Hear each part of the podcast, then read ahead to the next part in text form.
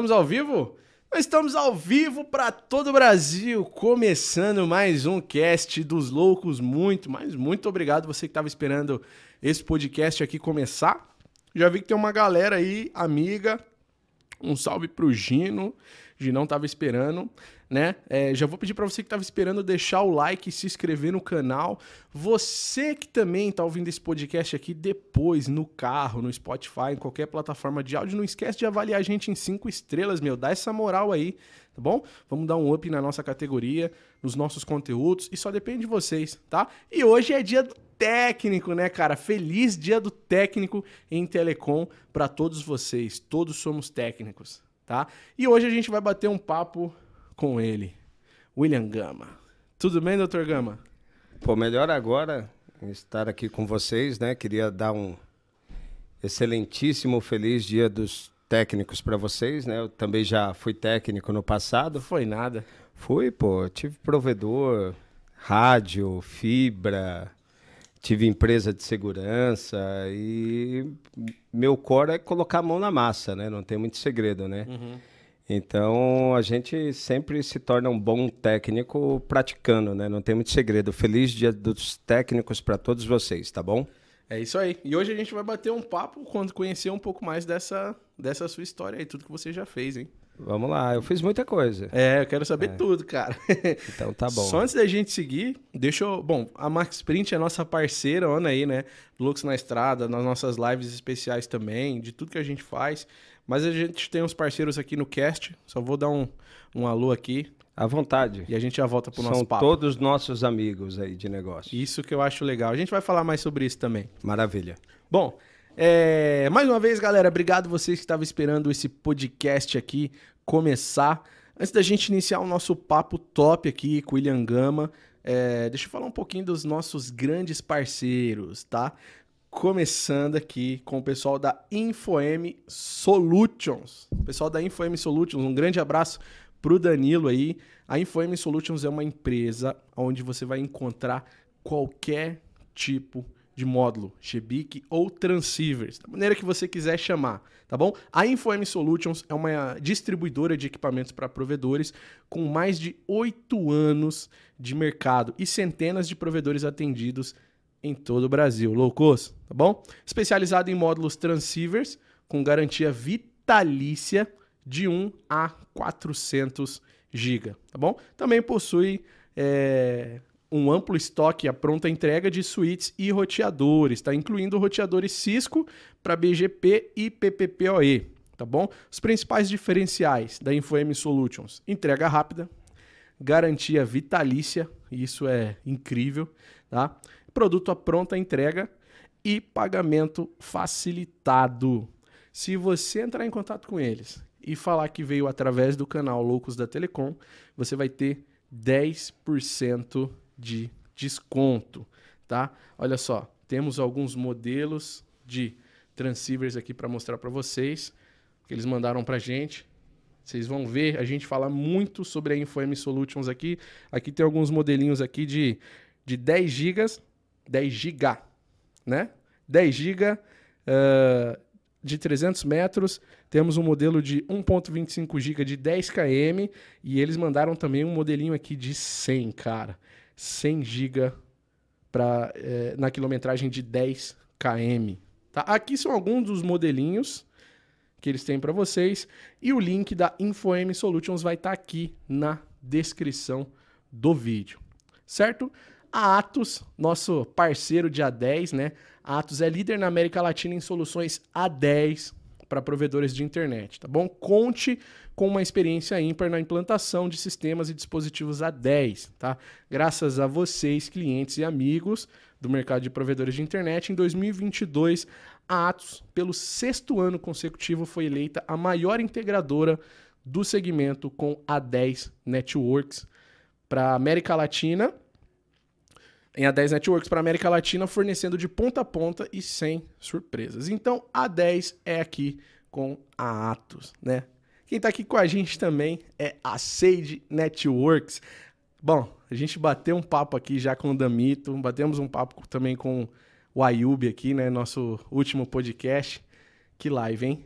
Que podcast também, galera. Vocês curtiram demais, né?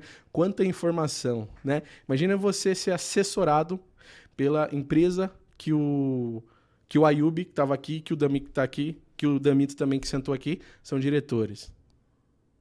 É top, né? Não tem nem o que dizer, né? Então, link da Sage também está aqui na descrição do vídeo. Os caras são especialistas em mitigação de ataque DDoS, tá? Os caras têm backbone próprio com latência nacional e baixa. Eles são uma empresa séria, né, reconhecida no mercado com alguns dos maiores e mais famosos especialistas em redes do Brasil, tá bom? Poucos efeitos colaterais, conexões nos principais data centers do país e nos principais X IPTTs, tá? Conexão por VPN em qualquer lugar do Brasil e do mundo. E mais de 20% da internet brasileira hoje é protegida pela Sage Networks, direto ou indiretamente. Todas as soluções para anti-DDoS, detectação automática, mitigação em nuvem e SOC para empresas, tá? A Sage é capaz de mitigar ataques de qualquer tipo e qualquer tamanho. Também o link está aqui na descrição do vídeo. Seguindo aqui com os nossos parceiros também a Fastlink Telecom com ONUs e ONTs de alto desempenho para você, provedor de internet. A gente tem um teste batendo 700 MB no Wi-Fi, tá bom? Tem um vídeo aí no canal, só vocês digitarem Fastlink Telecom. E a Fibrasil também, redes neutras de qualidade é com a Fibrasil. Chega de você perder assinante para o seu concorrente porque ele mudou para uma área onde você não tem rede, né? Acabou isso, né, galera? Então você pode ativar esse assinante na rede neutra da Fibrasil. Já tem quilômetros e quilômetros aí pelo Brasil de fibra ótica instalada. E como é que funciona? Os caras fazem toda a parte de estrutura, de cabeamento na rua e você se preocupa só da CTO para o assinante. O assinante é seu. Inclusive, se você não tem provedor de internet, a partir de amanhã você já pode começar a fazer as instalações aí na rede neutra da Fibrasil. A Sky, a Sky Fibra, ela instala na rede da Fibrasil. E você pode instalar na mesma região deles, inclusive, hein? E aí, bora concorrer com a Sky? e a Expo ISP, né? A gente está em todos os eventos da Expo ISP já há um longo tempo já, né? O Ayub até comentou, cara, o Davi tá fazendo a gente rodar o Brasil aí, daqui a pouco até o mundo, né? Então a Expo SP vai ter um, um, um, grande evento aqui em São Paulo, nos dias 2, 3 e 4 de novembro. Inclusive, a empresa do nosso convidado vai expor lá na, na Expo SP. Sempre tem um stand gigantesco lá. Gente vai falar um pouco mais sobre isso. E o evento é gratuito para vocês, provedores de internet. Cara, o link está na descrição. Não perde tempo. Já acessa, faz seu cadastro, seu cadastro. E eu te vejo nos dias 2, 3 e 4 de novembro, agora na Expo ISP de São Paulo. E semana que vem agora, segunda, eu parto para Campina Grande, na Paraíba, com o Marquinhos também, da Max Print, e vai ter um evento em Campina Grande, tá? Espero vocês. Então, recados dados, podemos voltar aqui com o nosso convidado, tá? Só reforçando, todos os links dos nossos parceiros estão aqui na descrição do vídeo. E aí, doutor William Gama, tudo certo? Sempre, né? Sempre uma novidade estar aqui com você. Eu nem vou perguntar se você trabalhou hoje. a gente qual, trabalha quase 24 por 7, né? Qual é o dia que você não vai para Max Print, cara? Que eu te vejo lá de domingo a domingo. É, tem fim de semana que eu trabalho também. Na verdade, a gente tem um projeto muito interessante, né? muito legal, que está sendo desenvolvido e que não é só o Max Print ISP, né? É, a gente também tem a RB Solar, que é um segmento também de fotovoltaico que é, eu startei esse departamento lá dentro da empresa, né, essa BU, essa unidade de negócio. Na verdade, tudo a gente trata como unidade de negócios, tá? Acho que para o pessoal entender um pouquinho, é bom falar um pouquinho do que é a Rio Branco, né? Legal. Mas antes de chegar na Rio Branco, cara, Vamos lá. queria conhecer um pouco mais da sua história. Então, pode falar. Porque você não nasceu diretor de uma empresa, né? Não. Você também já bateu escada. Você já bateu escada? Você falou que bateu escada? Cara, eu já fiz de tudo na é, vida, é. né? Como já... é que você entrou nesse mundo de, de telecom? É, na verdade, é, eu cursei muito no passado, né? Pode cortar para ele, que não tem problema aparecer não, tá show. No passado, eu sempre gostei, fui um aficionado por informática, né? Montava computador na década de 90 e cursei processamento de dados, né? Uhum. Então, eu fui seguir na carreira de tecnologia. E não tem muito segredo, né? TI. É, e a gente foi entrando nesses meandros, né? Tinha um vizinho meu, o João, né? Que ele estava fornecendo internet para alguns vizinhos, né? Eu peguei e vi que ele estava fornecendo, tinha um pouco de deficiência. Eu falei, João, vamos, vamos fazer. A gente colocou lá no passado era bem simplesinho, a gente colocou um AP2000, né, com uma PCMcia da Orinoco. Isso quem é do passado vai entender, né? Eu quem é do presente, Que ano, Gama? Desculpa. 2006, 2005, por aí. Tempo já, hein? É, isso aí. Caramba. E aí a gente colocou um AP2000 lá da Orinoco e começou a rodar, né? E o AP2000, ele tem uma PCMcia, você ligava uma Omni direcional nele, 360 e ia embora. Aquele bastão. Era um Aquele bastão, né? é. Aí depois eu peguei e coloquei uma torre de 20 metros em cima é, da escola da minha mãe, né? Minha mãe tem uma escola lá na Zona Sul. Aham. E foi onde eu nasci, onde a gente morou bastante tempo tal, tudo mais. Eu coloquei uma torre lá de 20 metros, autoportante. Caraca, 20 metros. É, de 20 metros. Eu subia lá. Caramba. Subi numa de 70 uma vez, foi... Nossa. Deu um, assim, para descer, eu achei que eu ia chamar o bombeiro, mas não precisou. Conseguiu descer. Consegui descer, mas assim, quando eu cheguei lá em cima, o pé tremia demais, né? Porque você faz um esforço físico muito grande, né? Uhum, uhum. Principalmente para você que não está acostumado, né? Sim, sim. Mas aí a gente pegou, começou o provedor. Eu coloquei lá quatro direcionais em cima de uma RB 433, né? E eu saí depois, nessa época eu saí porque eu tomava, trabalhava com vendas, né? Não era um negócio principal. Uhum. Eu trabalhava com vendas, trabalhava de gerente de negócios de um representante comercial. E aí eu acabei saindo desse negócio para continuar com vendas. Legal. Que ano que você saiu? Ah, eu saí em 2008. Comecei em Dois- dois 2006, saí em 2008. Mas vendas com telecom ou não? Não, Vendas, é. não. Vendas é, pro varejo mesmo, né? uhum. Pro varejo. Eu- nessa época que eu montei o provedor, eu já trabalhava com vendas pro varejo, atendendo grandes players no mercado. Representei empresas como Sony Ericsson, Motorola, telefonia fixa, Caraca. Probel, colchões, Mirage, câmera digital. Uhum. É, uma infinidade de empresas aí, até a própria Disney, a gente representava a maioria das marcas dentro da Super Casas Bahia. Caramba, até a Disney. É, isso aí. Que loucura. É. E quando que nesse caminho você começou a voltar para esse mercado de, de telecom em geral? É, na verdade, eu fui para a China, importei com a minha empresa, tal, tudo mais. Não deu muito certo, que eu queria vender para o canal de grande varejo, né? O Aham. canal de grande varejo Mas não era telecom ainda não. Essa não era outras telecom. Tá. Você precisava de muito, você precisa de muito dinheiro, né? Hoje em dia qualquer segmento, né? Uhum. Tá cada vez mais difícil você começar um negócio com pouco dinheiro, né? Uhum. Por isso que agora na época das startups ficou muito mais acessível, né? Porque você tem uma ideia e tem uma série de empresas que investem na sua ideia. Uhum. Então você consegue é, uma projeção muito mais rápida, né? Mas eu peguei, trabalhei numa empresa que hoje é concorrente da, da Max Print ISP, né?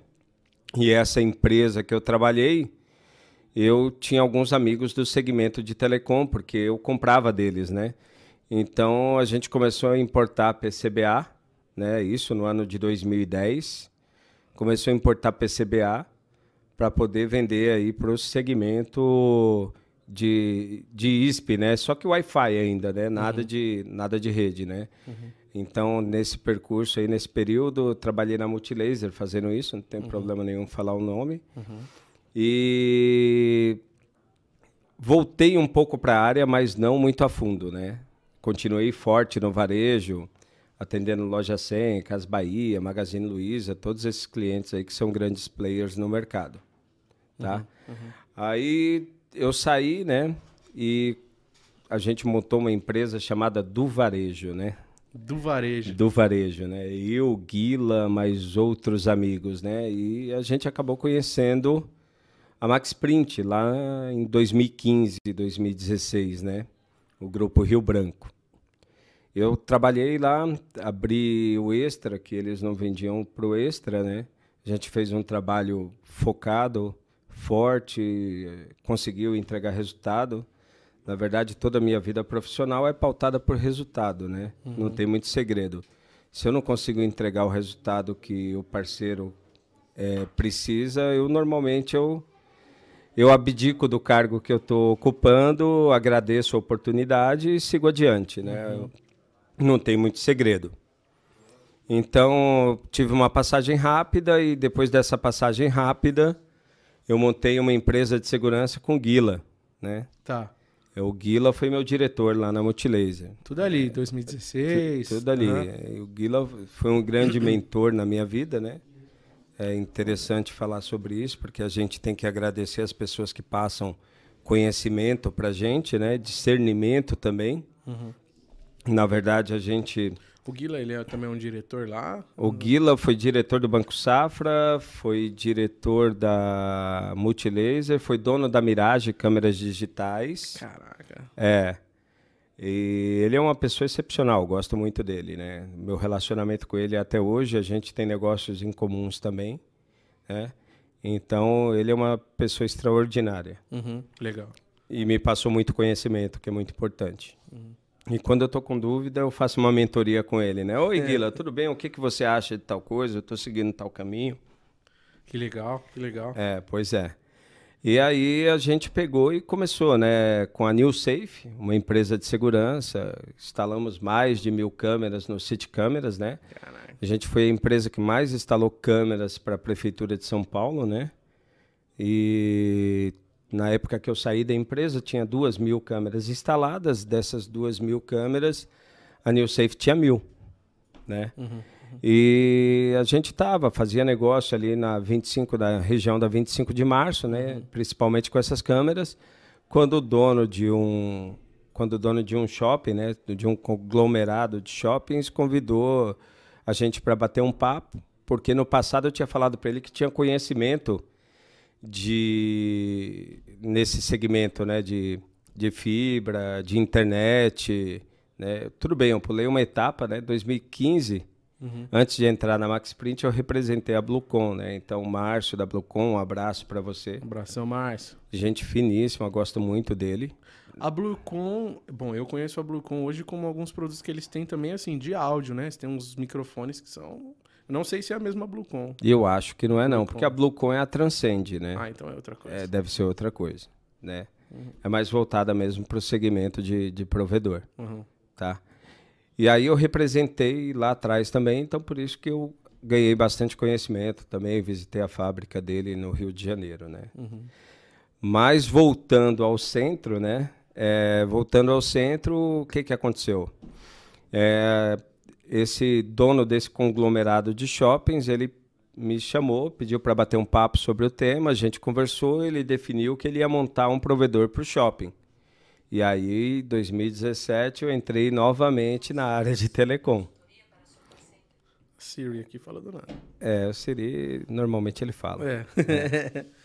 e aí eu voltei para a área de telecom. E aí a gente instalou, começou a instalar no shopping. É, lá na 25 de março, foi uma correria, porque os, o provedor que estava lá dentro tinha saído, né? Então a gente teve que fazer tudo muito rápido, tudo a toque de caixa, né? Caramba. É, eu Fibra ótica já? Fibra ótica já, né? Uhum. E eu tinha muita vivência com rádio, né? Com, com fibra, eu conhecia o produto, mas não conhecia a aplicação, né? Uhum. Em si. Mas é aquela história, né? Quem é do segmento de TI basicamente conhece muito, né? Informática a gente consegue desenrolar bastante coisa, né? E aí a gente voltou para o circuito, eu saí de lá é, com mais de 600 clientes instalados.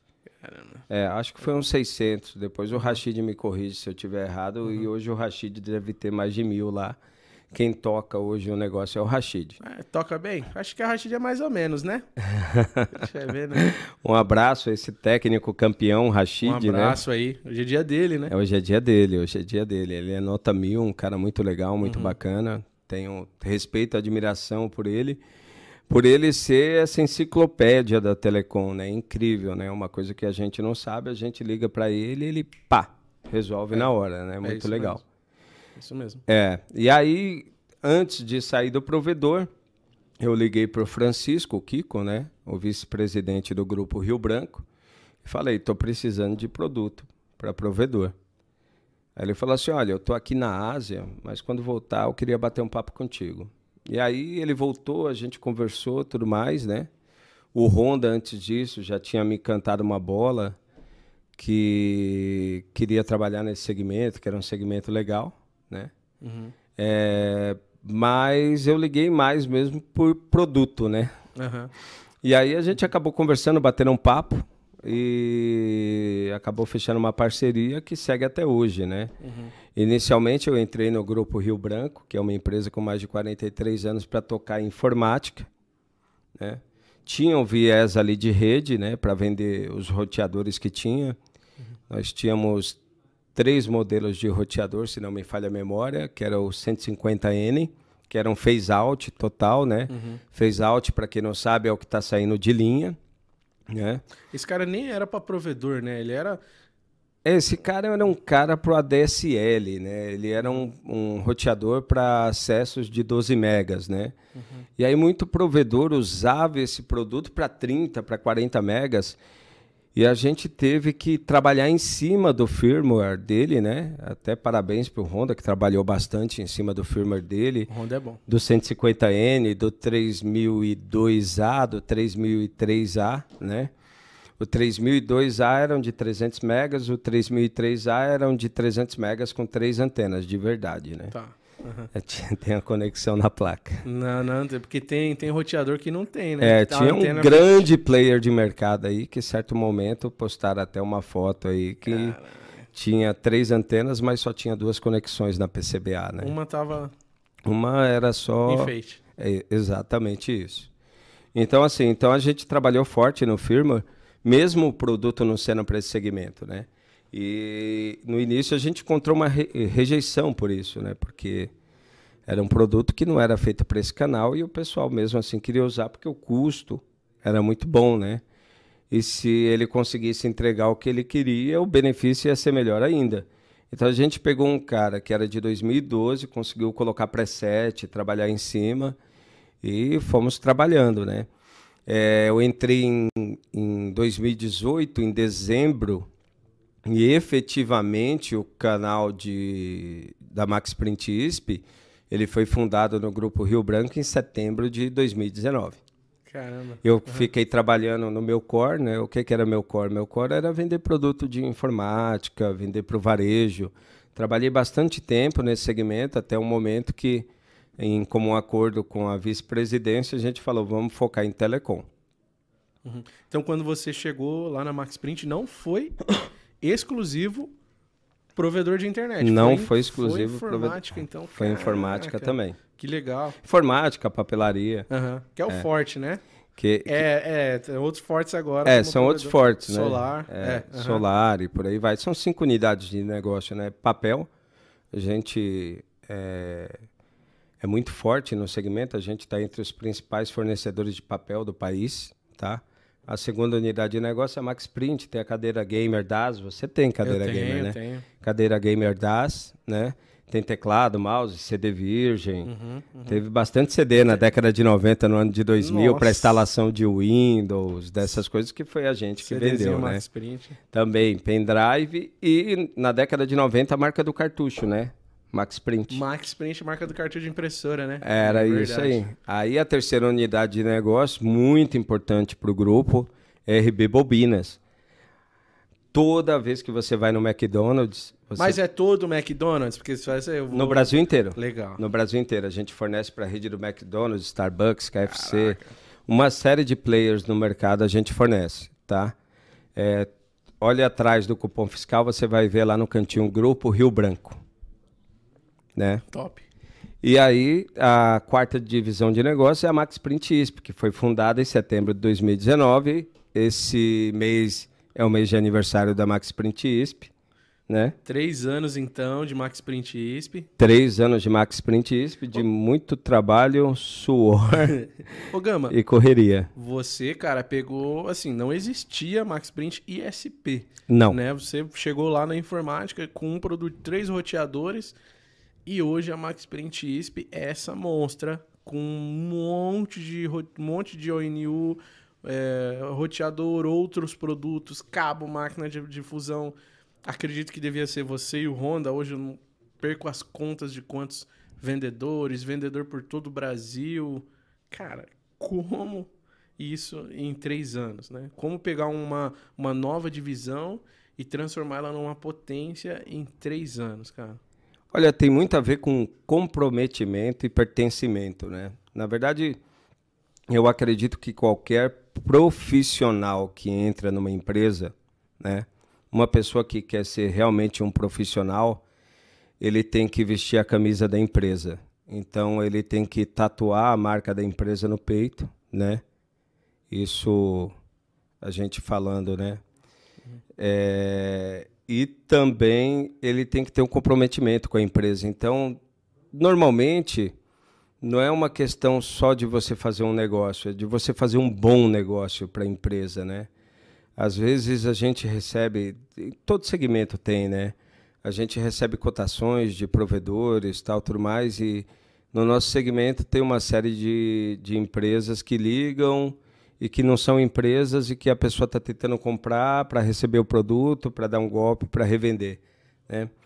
Então a gente se preocupa muito com isso, né? A gente pega e fala assim, puxa, isso daqui eu não vou passar nem para o financeiro porque eu sei que é golpe.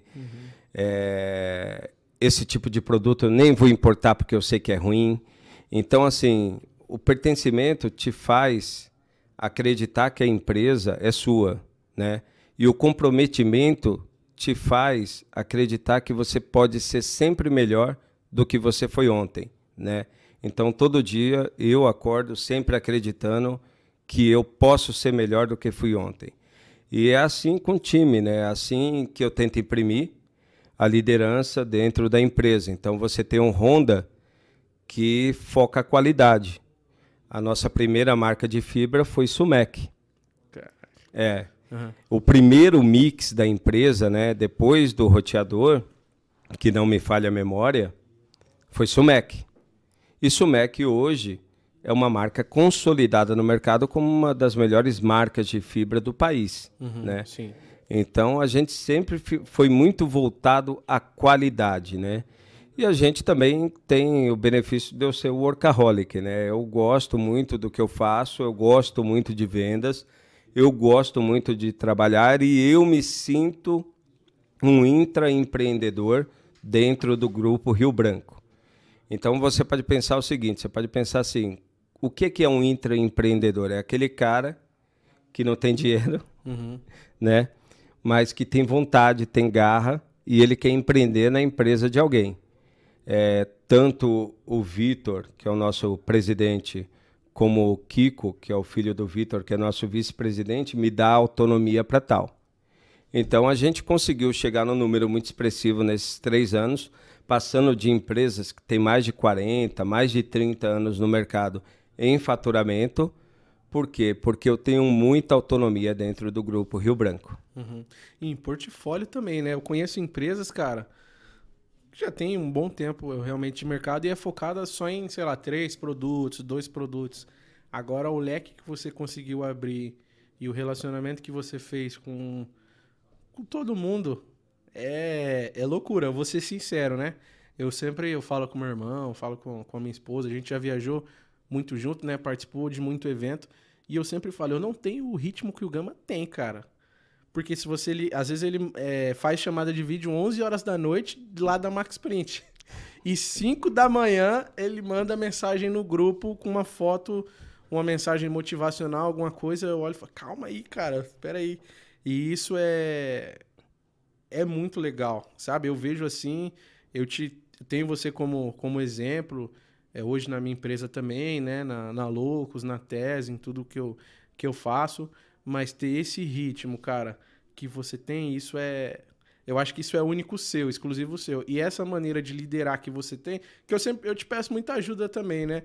É, a gente já falou sobre isso, eu falo, Gama, eu não consigo ser igual a você, cara. Às vezes eu tenho que dar uma bronca e não consigo. E você consegue, só que você não, sei lá, não dá uma bronca, você passa a coisa como ela tem que realmente ser feita e a pessoa entende, não entende como se fosse um. um se você estivesse puxando ali o. o a, chamando a atenção dela, né? Não, você realmente consegue passar aquela informação, cara, pô, não, tá certo, Gama, eu vou começar a fazer assim, assim, assado. E isso me inspira muito, cara, me inspira muito em você deixar esse recado aí para você saber de verdade.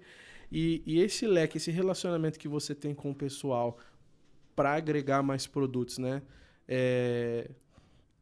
Como, é que, como é que são essas conversas? É você que vai atrás desses novos produtos? É o pessoal que apresenta para você? É o provedor que chega com uma demanda? É, na verdade, todo mundo sabe basicamente que a gente quer crescer muito, né? Uhum. E eu, particularmente, sou arrojado. O nosso vice-presidente também, o Kiko, ele é muito arrojado também. Uhum. É, então, assim, todo mundo sabe o que é possível, né? É que para gente existe um, um time muito maior, né? Por que, que existe um time maior? Eu fui dono de provedor. A gente não está preocupado em ter produto para vender. A gente está preocupado em ter bons produtos para vender, né? efetivamente algumas pessoas podem ter problemas, por quê? Porque são produtos que se configuram, né? E cada provedor tem uma configuração. Então a gente sempre tenta ajudar o máximo possível as pessoas nessas configurações. E a gente sabe também que tem é, N pessoas de N segmentos dentro desse negócio, né? Eu tenho amigos assim que eu fiz ao longo desse, desse tempo em telecom que eu fico muito feliz, muito grato pelo sucesso deles.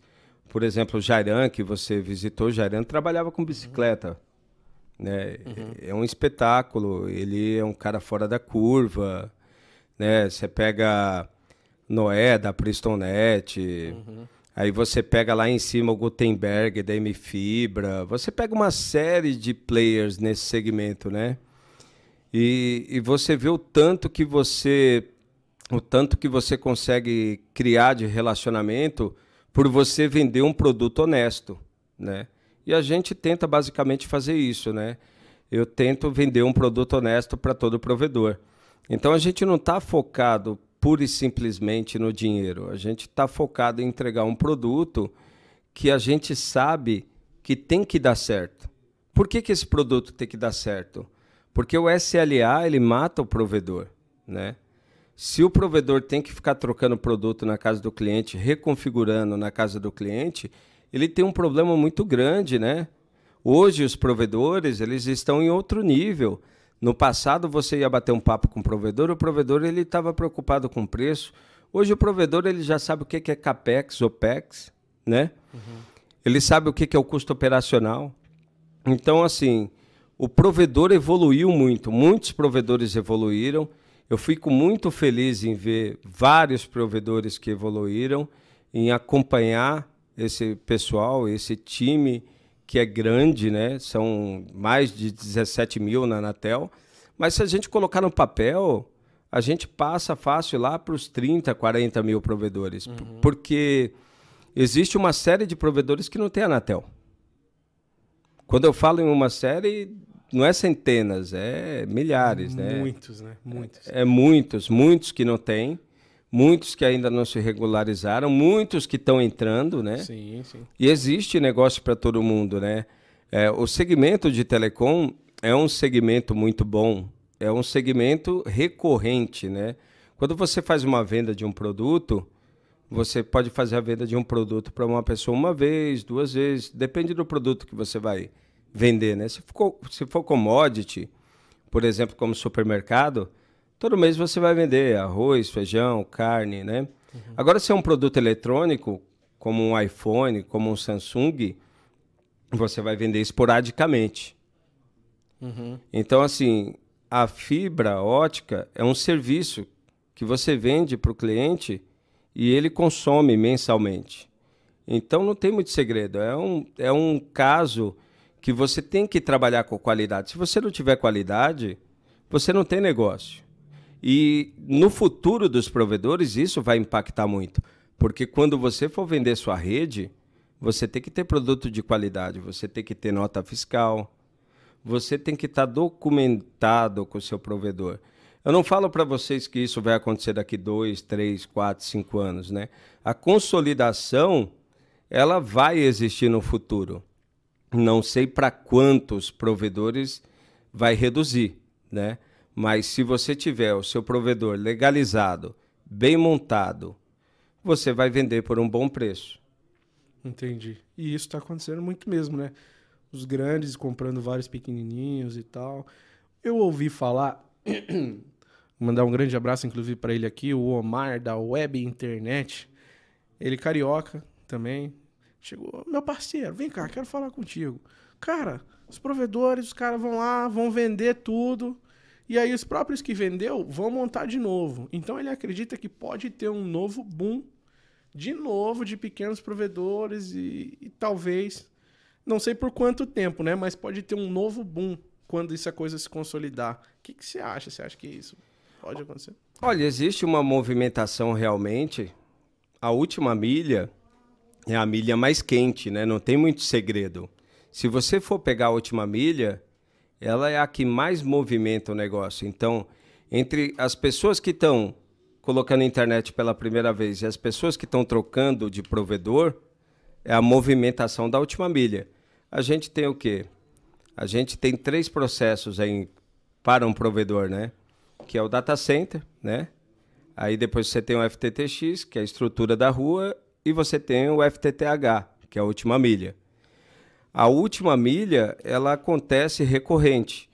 Então, o fato de você vender o seu provedor para uma pessoa ele não impede você de montar um provedor desde que no contrato que você assinou você não esteja obrigado a deixar de montar um provedor ali pelo menos por um, dois, três, quatro, cinco anos. Tudo depende do contrato que a pessoa que está comprando vai colocar na tua mesa. Uhum. Talvez você não possa montar na mesma região que ele, mas você possa montar em outra região. Então tudo depende. Eu acredito no seguinte: eu acredito que o Brasil é um país continental. E por ser um país continental, existe muita possibilidade.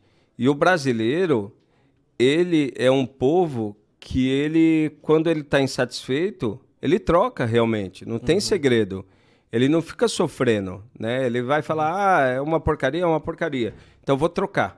Não tem segredo. E hoje ele tem para trocar, né? Ele olha, ele pode ligar para 4, 5 e troca. É, se você for falar no ano de 2010, 2015, até 2018, eu acho, algumas regiões, 2000, 2020, vamos falar 2020, vai, que foi quando entrou a pandemia, tinha algumas regiões que realmente ainda tinham dificuldade, né?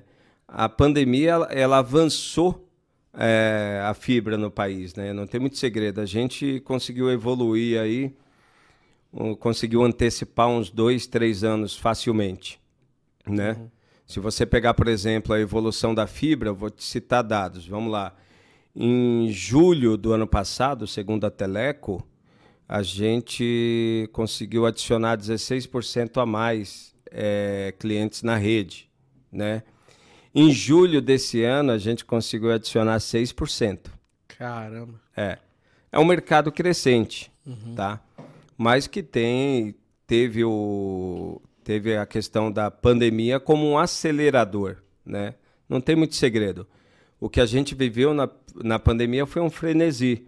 As pessoas precisavam de internet para trabalhar em casa, né?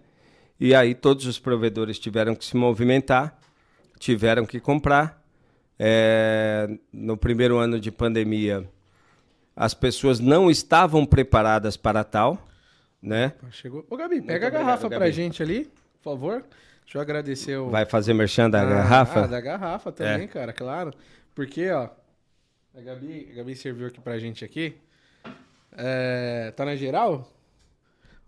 Foi o pessoal da InfoM Solutions que mandou pra gente aqui, cara, para abrir essa garrafa aqui junto com você. Eu, o Danilo falou: não, abre um vinho lá com o Gama lá e tal, toma um vinhozinho com ele lá. Então é só uma garrafa de vinho mesmo, mas quem mandou foi o Danilão da Infame Solutions. Obrigado aí. Maravilha. Obrigado, Boa. Danilo. Então, em grande, em grande estilo. Vinho brinda? Brinda. Ó, vamos ver aqui, ó.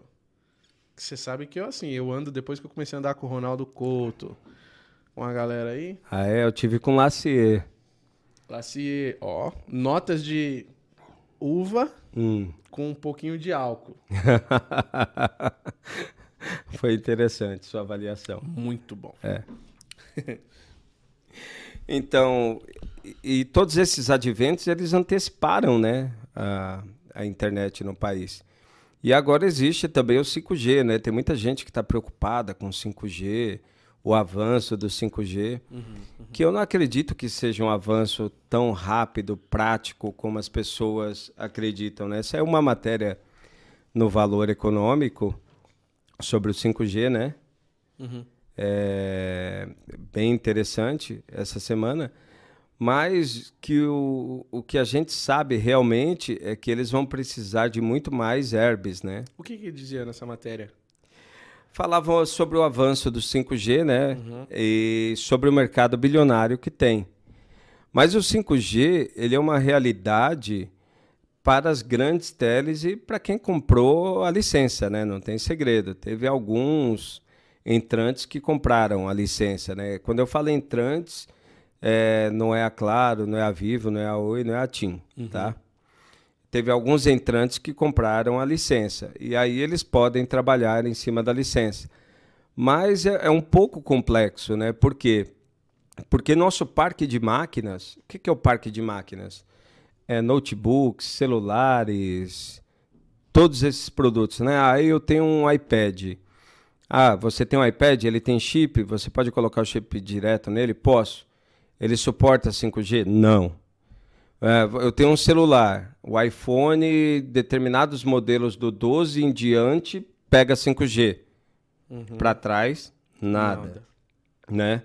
Então tem um nome chamado flagship. O que, que é um flagship? Né? Flagship é aquele produto que as empresas lançam, que são produtos que é para brilhar os olhos do cliente, né? aquele produto modelo. Né? Então, por exemplo, vamos falar do S22. Uhum. O S22 tem 5G. Uhum. Eu tive um S20. Acho que não tem. Não tinha o 5G. Eu tenho um S21 Ultra, tem o 5G, né?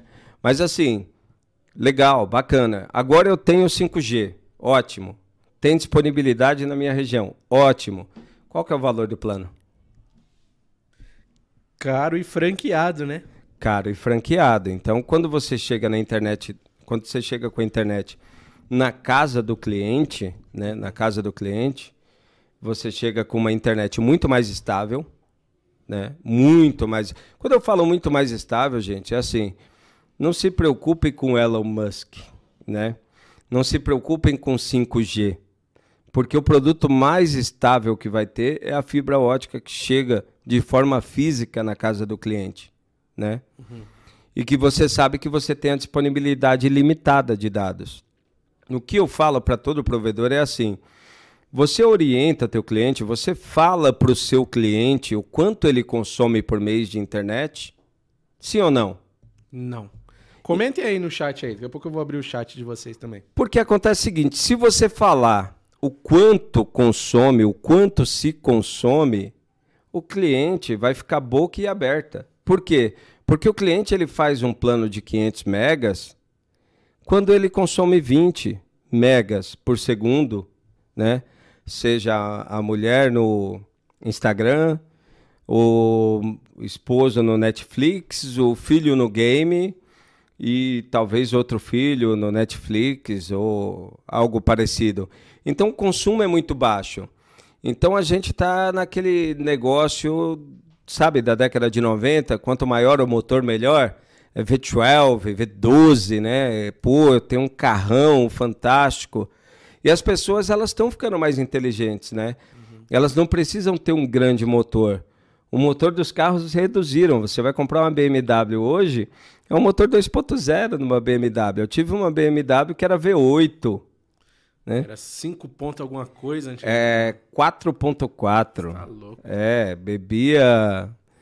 Fazia 3 quilômetros. Era aquele trancão de litro. guerra lá, né? Esqueci o nome, X3, não. Eu tive. é, Era uma X6, 540. 540. Era uma 540. Bebia, bebia, Nossa. bebia bem. Imagina.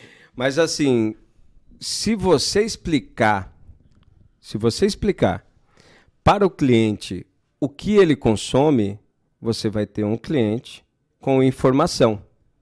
Se você não explicar, o primeiro que bater na porta do cliente oferecendo, você oferece 500. O primeiro que bater oferecendo 700 megas, ele balança. E ele balança se tiver no mesmo preço, por quê? Porque ele não tem informação. Você tem que dar informação. Você tem uma tela de login? Ah, eu não tenho uma tela de login. Legal. Você tem algum comunicado que você manda para o cliente, boleto, tal, tudo mais? Manda lá um flyer. Olha, esse mês a sua média de consumo foi 20 megas por segundo. Você sabia que você, com um plano de 100 megas, você pode cobrir toda a sua necessidade em sua residência? Você sabia que se você quiser ter um sinal melhor na sua sala, você pode pegar e pedir um upgrade para um aparelho mesh com a gente? Então, assim, são essas coisas que a gente deixa de falar e que aí a gente vai acabar perdendo, sabe para quem? Para as grandes empresas de telecom. Por quê? Porque as grandes empresas de telecom, elas têm um negócio muito forte que é market share. Elas são preocupadas com market share. Então, é, no passado, não sei se você se lembra, mas eu trabalhei é, voltado para o segmento de celulares e as empresas elas ficavam vendendo aparelhos com chip. Uhum. A gente só tá ouvindo mais um pouquinho mais baixo, mas a galera tá ouvindo Tá tudo em paz. Normal, Eu gostei. boa. As pessoas ficavam vendendo aparelho com chip. Então, assim, é, uma pessoa que já tinha um chip recebia um segundo chip, um terceiro chip, um quarto chip, e se criou a necessidade de criar mais um 9 no aparelho celular. Sabe por quê? Porque queria vender mais market share. Quando o market share, ele praticamente era inexistente. Por quê? Porque acontece o seguinte: no passado, quando você tinha é, de vivo para vivo gratuito, de oi para oi gratuito, e quando isso deixou de existir, que você liga hoje para qualquer um deles por uma taxa fixa. Uhum, uhum. Isso acabou, foi por terra.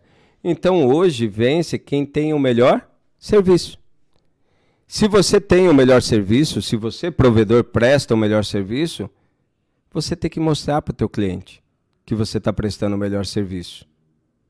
Se você não mostra, o vizinho vai chegar com uma potência maior e vai mostrar algo para ele que às vezes não é nem a realidade. Ele pode ter um serviço inferior, mas ele vai levar teu cliente. Aí o teu cliente vai ter que ter uma má experiência para ele voltar para a sua base.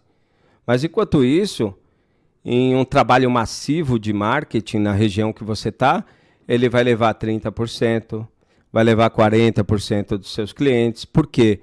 Porque você, provedor, quando teve a oportunidade de passar a informação para ele, não passou. Né? Então, assim, o que, é o 5.8? Largura de banda. O que, que é o 2.4? É distância. Então são coisas que vocês têm que informar o cliente, né? Não tem muito segredo. Se você não informa o cliente, o cliente acha que ele tem que chegar lá na garagem de casa e tem que estar acessando em 5.8. Tem que estar batendo 300 megas na garagem. Aí quando você lança um você sabia, aí o cara fala: "Ah, puxa, Se liga na dica lá, igual tem uns vídeos do amigo. se liga na dica. Então, assim, é, tem uma série de coisas que a gente pode fazer Uhum. para a gente mostrar que a gente realmente presta um serviço de qualidade. A gente, quando eu falo, é o provedor, né? E os provedores regionais, eles têm um serviço de qualidade e eles têm um grande potencial, né? Esse potencial que, que tem o provedor regional não foi exacerbado, né? A gente tem aí 42 milhões de assinantes no país, segundo a Anatel. Se você colocar os provedores que não estão lá, deve dar mais de 50, né? Mas e- entre os que também não declaram tudo completamente. Mas o que a gente tem é o seguinte: a gente tem o João, que tem uma casa na cidade, que às vezes tem uma casa na praia e que talvez tenha uma casa no campo, né? Quantas assinaturas são? É. Três. Três assinaturas. Três assinaturas. E se ele tiver um escritório? Vai para o quarto. Quantas pessoas são microempreendedor hoje? Várias. Várias. Então as possibilidades são inúmeras, né? Eu acredito que para a gente chegar na época da plena internet ainda vai demorar muito. E você tendo um parque de máquinas de celular que hoje é em torno de 95% que não tem o 5G, né, que as pessoas vão ter que comprar ainda esse produto para poder ter acesso ao 5G, isso vai demorar um tempo. E as herbes de 5G, elas têm uma grande dificuldade. Primeiro que elas têm que ser alimentadas por fibra, né? Porque senão ela não vai repetir o sinal de uma para outra, ela não vai passar a velocidade que precisa. Segundo, que enquanto uma herb. Verdade, né? Pois é. Uma, literalmente, não vai necessariamente conversar com a outra, mas sim o, o celular que vai fazer a troca, né? Pois é. Verdade. Então, uma não vai falar com a outra. Uma vai receber o sinal né, e vai enviar esse sinal. Na verdade, elas podem até se falar por questão de troca de cliente né, em cima delas. Né? Elas vão se falar basicamente para trocar o cliente. Quando tem uma que está com melhor sinal, outra não, né? Uhum. E por aí vai. Mas o que que você tem? Você tem uma galera aí, né, um público que não vai ter o 5G e você vai ter toda a dificuldade de instalação de 5G. Ah, é a fibra, vai ter que chegar com a fibra? Vai. Enquanto você instala uma herb de 4G, quantas herbes de 5G você tem que instalar? Nossa, várias. Centenas. São 500 metros, né, de distância uma para outra, né? É, com qualidade, né? Porque o, o lóbulo do 5G, né? não tem muito segredo, né? Ele é muito baseado. Todo mundo confunde com Wi-Fi, né? O 5G de telefone celular não tem nada a ver com Wi-Fi, né? É um 5G com espectro para telefone. E aí, ou para telefone ou para modem, né? Não tem muito segredo. Se você tem um modem com 5G, aí você vai ter acesso à internet 5G. Uhum. Só que se não tiver nenhuma herb próximo da tua casa, você vai ter dificuldade para você acessar 5G.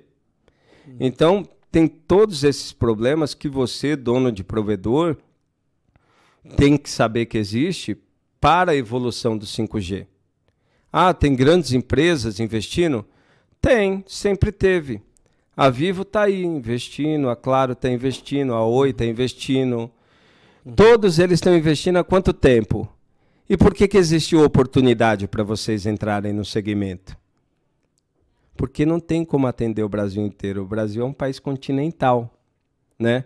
Por que, que quando eu vou lá no nosso amigo Noé, lá na Pristonet, é, eu fui numa festa junina uma vez, ele teve que me dar o sinal do Wi-Fi dele lá, porque ele deu Wi-Fi na, na festa junina. Não tinha 2G, não tinha 3G, não tinha 4G. A gente está falando de São Paulo. 40 e poucos por cento do PIB do país está em São Paulo. São Paulo tem várias regiões que não pega 3G nem 4G. E a TIM faz uma propaganda no aeroporto absurda dizendo que já está em todos os bairros de São Paulo, hein? Eu duvido muito. É complicado. É, É, é. complicado. Eu do meu lado. E, O que acontece é o seguinte, o que acontece é que a gente que visita muito cliente, a gente que roda, né, pelo país, por São Paulo, né, Uhum. é, a gente sabe que isso não é reali- realidade, né? A gente sabe que existe muita dificuldade ainda na conexão. E a gente, por exemplo, se você for lá no Noé da Pristonet, você vai ver que o sinal lá não funciona. Então, assim, tem regiões em São Paulo que têm dificuldade de telefonia básica, não só de internet, mas telefonia básica. Então, existe muito espaço ainda para crescer. E existe muitos lugares ainda que as grandes teles vão ter dificuldades para entrar. Por quê? Porque esses lugares elas requerem um, um certo instinto de, de guerrilha, né? O que, que é o instinto de guerrilha, né?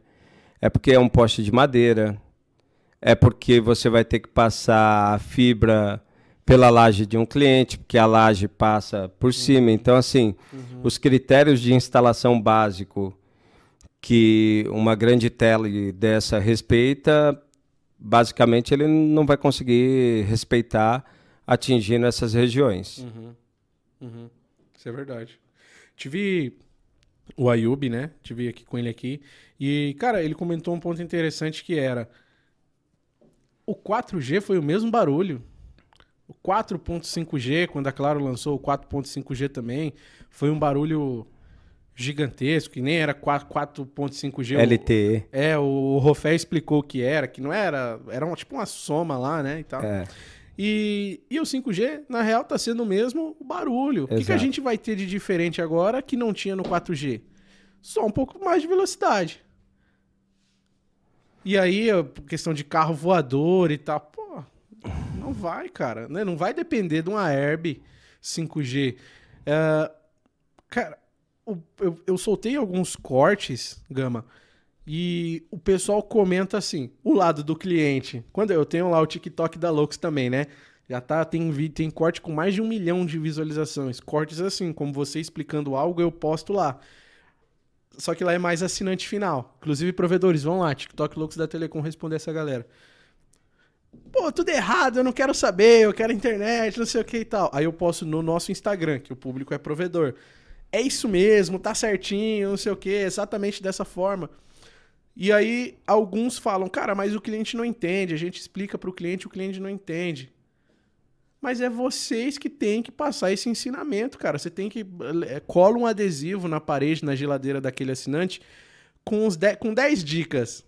O seu Wi-Fi vai funcionar até, dá até para escrever à mão, né? O seu Wi-Fi não funciona lá no fundo. Qualquer coisa ligue pra gente. O 5G não, sabe? Deixar algumas dicas assim. Essas instruções têm que partir do, assina... do, do provedor de internet. Não é verdade? E os provedores reclamando. Caramba, quer deixar aí? Então deixa aí, cara. Poxa, Quer dizer tá, que estão assando uma carne nem esperaram a gente lá, hein, cara? tá bom o negócio. Essa Tá daqui é bom. apimentada, hein? Tá. Ó, pessoal tá servido aí, ó. É... O que? Tem umas mensagens? Ah, tá. Falo já. Então, Gama, eu vejo os provedores reclamando, cara, de algo que era pra eles dizerem todo dia, o cliente aceitando ou não. É a realidade, pô. A água é dentro da garrafa, senão ela vaza. Aí o cliente fala, é, mas. Não, porra, a água é dentro da garrafa. E você tem que bater e passar essa informação clara, alta e em bom som pro assinante final. E ele vai ter que entender, porque é daquela forma. Igual você entregar um giga, sendo que aquele provedor, aquele você tá baixando um jogo, aquele cara que tá te mandando conteúdo só te libera pra você baixar 10 mega, 10 mega por segundo. Não vai adiantar, cara, eu ter um giga, sendo que o, o cara que tá provendo, então os provedores têm que, o técnico tem que estar treinado, mas o pessoal reclama ainda, cara. O provedor fala: "É, mas o cliente Então, mas aí é que tá, né? Existem uma série de gargalos, né? Nesses 10 mandamentos do cliente, né? Vamos falar 10 mandamentos do cliente, né? Tem que pensar direitinho para falar todos, tem bastante, né? Mas o seu sinal 5G, ele não chegará na sua garagem, né? É um dos mandamentos, né? Ou tampouco em seu banheiro, dependendo da distância que está do roteador, É. né? É, é, o seu 5G, ele é largura de banda, ele não é distância. Né? Até pra brincar. é, essa informação alta e clara é ótimo, mas até o provedor, pra deixar mais interativo, pode até brincar. E esse é o seu cômodo da casa com maior, com maior velocidade no Wi-Fi. Aí. Exato, Né? exato. Aí você você pode fazer uma série de coisas legais, lúdicas, né, que a gente chama, que vai trazer o cliente para a mesma vibe que você. Você sabia que você tem um plano de 500 megas e só consome 20? esse seria sensacional. Esse é sensacional, por quê? Porque na hora que bater um cara querendo vender 700, 800, 900 megas, ele não vai vender. Ele não vai te tirar da casa do cliente. Você sabia que o que define o nosso acesso na sua casa é a qualidade e não a velocidade? Sabe por quê? Porque você navega constantemente a 20 megas. Olhe o seu relatório de acesso. Aí você manda o relatório de acesso para o cliente. E ele vê que ele vai navegar a 20 megas, a 30 megas. E ele vai deixar dessa busca por potência, potência, potência, potência, e ele vai trabalhar em cima da realidade dele. Às vezes as pessoas, elas querem algo por não saber, por não ter informação que elas já são atendidas em sua necessidade. Vamos falar, por exemplo, de um cliente que tem um iPhone 7. Você sabia que o seu iPhone 7 na frequência 2.4 passa no máximo 40 megas? Tá aí. Né? Por quê? A gente vende o ANT, eu vendo o ANT, eu vendo ONU, né? Com preset, tenho dois modelos, três modelos, aliás. Vendo ONT com preset também. É, e eu tenho algumas dificuldades às vezes, né? Eu tenho um ONT de 300 megas, que vende bem. O LT POM eu vendo super bem, é incrível. Uhum. É, normalmente o produto que sai com essa OLT POM é o, a ONT de 300 megas. E existe uma, uma dúvida que às vezes as pessoas me ligam e que a gente explicou lá na live no Fausto. Né? Um abraço para o Fausto, se estiver assistindo a gente. É, né? Da Zap. Gente boa. A gente explicou lá na live do Fausto. O que, que a gente explicou na live do Fausto? A gente está testando com S20. Né? Existem limitações do aparelho do cliente para navegar na velocidade que a ONT oferece. Então, aquela ONT a 300G e a 3001G, é, que são parecidas, compatíveis em velocidade, né? Elas passam até 90 megas no Wi-Fi. Uhum. 2.4. Uhum. Em um celular compatível com os 90 megas. O flagship, gente, é o que? O flagship é o modelo top das empresas. O que, que ele tem? Isso aqui é um computador, para quem não sabe. Isso é um computador. Ele tem um chipset de Wi-Fi, tem um chipset de vídeo, tem um chipset de processamento, ele tem um chipset de Bluetooth. Ele é um computador, só que ele é um computador como na, no ano de 2000 que a gente chamava on-board. É tudo em uma placa só, né, normalmente. Então, ele tem limitações. Se um fabricante coloca um chipset de Wi-Fi fraco, o sinal vai ser fraco. Se ele coloca o flagship, aquele o melhor chip do chipset de Wi-Fi no celular, ele vai navegar é um espetáculo. Então, assim, não tem muito segredo. É o aparelho que você tem, é o que entrega.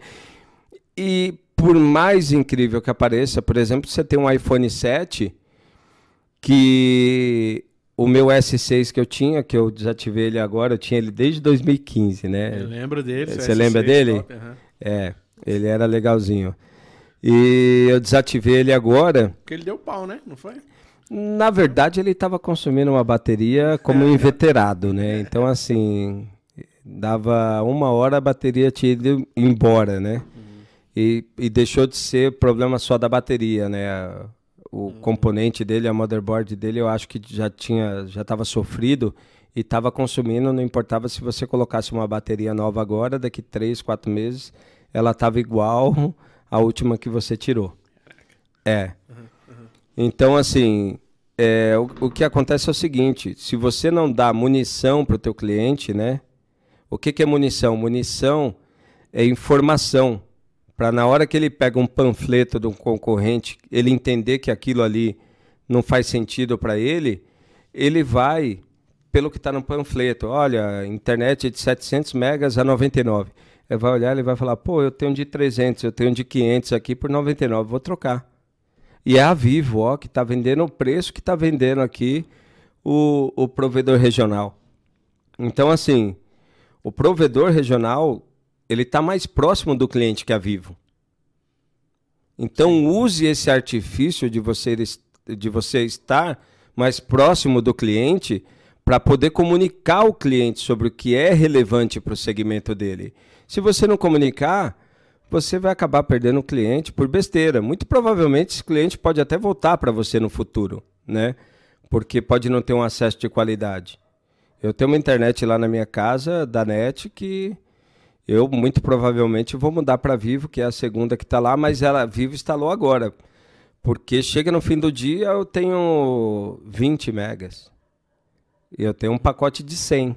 Por que, que eu tenho um pacote de 100? Porque você não usa. Exato, bingo. Usa de 500. Entendeu? Para que, que eu vou comprar 500? Ah, eu tenho 500 megas. E? Né? Uhum. Isso, isso o, o, cliente confunde muito, cara. É velocidade com download. Um dos cortes que eu postei, a Maria comentou assim, ó. Esse cara é louco falando que eu só vou usar 20 megas por mês. Esse mês eu baixei 3 tera. Tá entendendo? O cara confunde uma coisa com a outra. Faz a conta, né? E se você for olhar, por exemplo, no passado, por que, que você queria bastante internet? Porque você queria gravar um CD, porque você queria gravar um DVD. E você baixava o conteúdo. Ah, eu vou assistir um filme. Hoje em dia o pessoal tem uns boxzinhos, né? Que uhum, não precisa baixar. Uhum. Ela basicamente vai fazer o quê?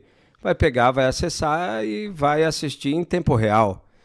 Você tem o Netflix, você tem o Premiere, você tem uma série de conteúdos on demand, streamers, né?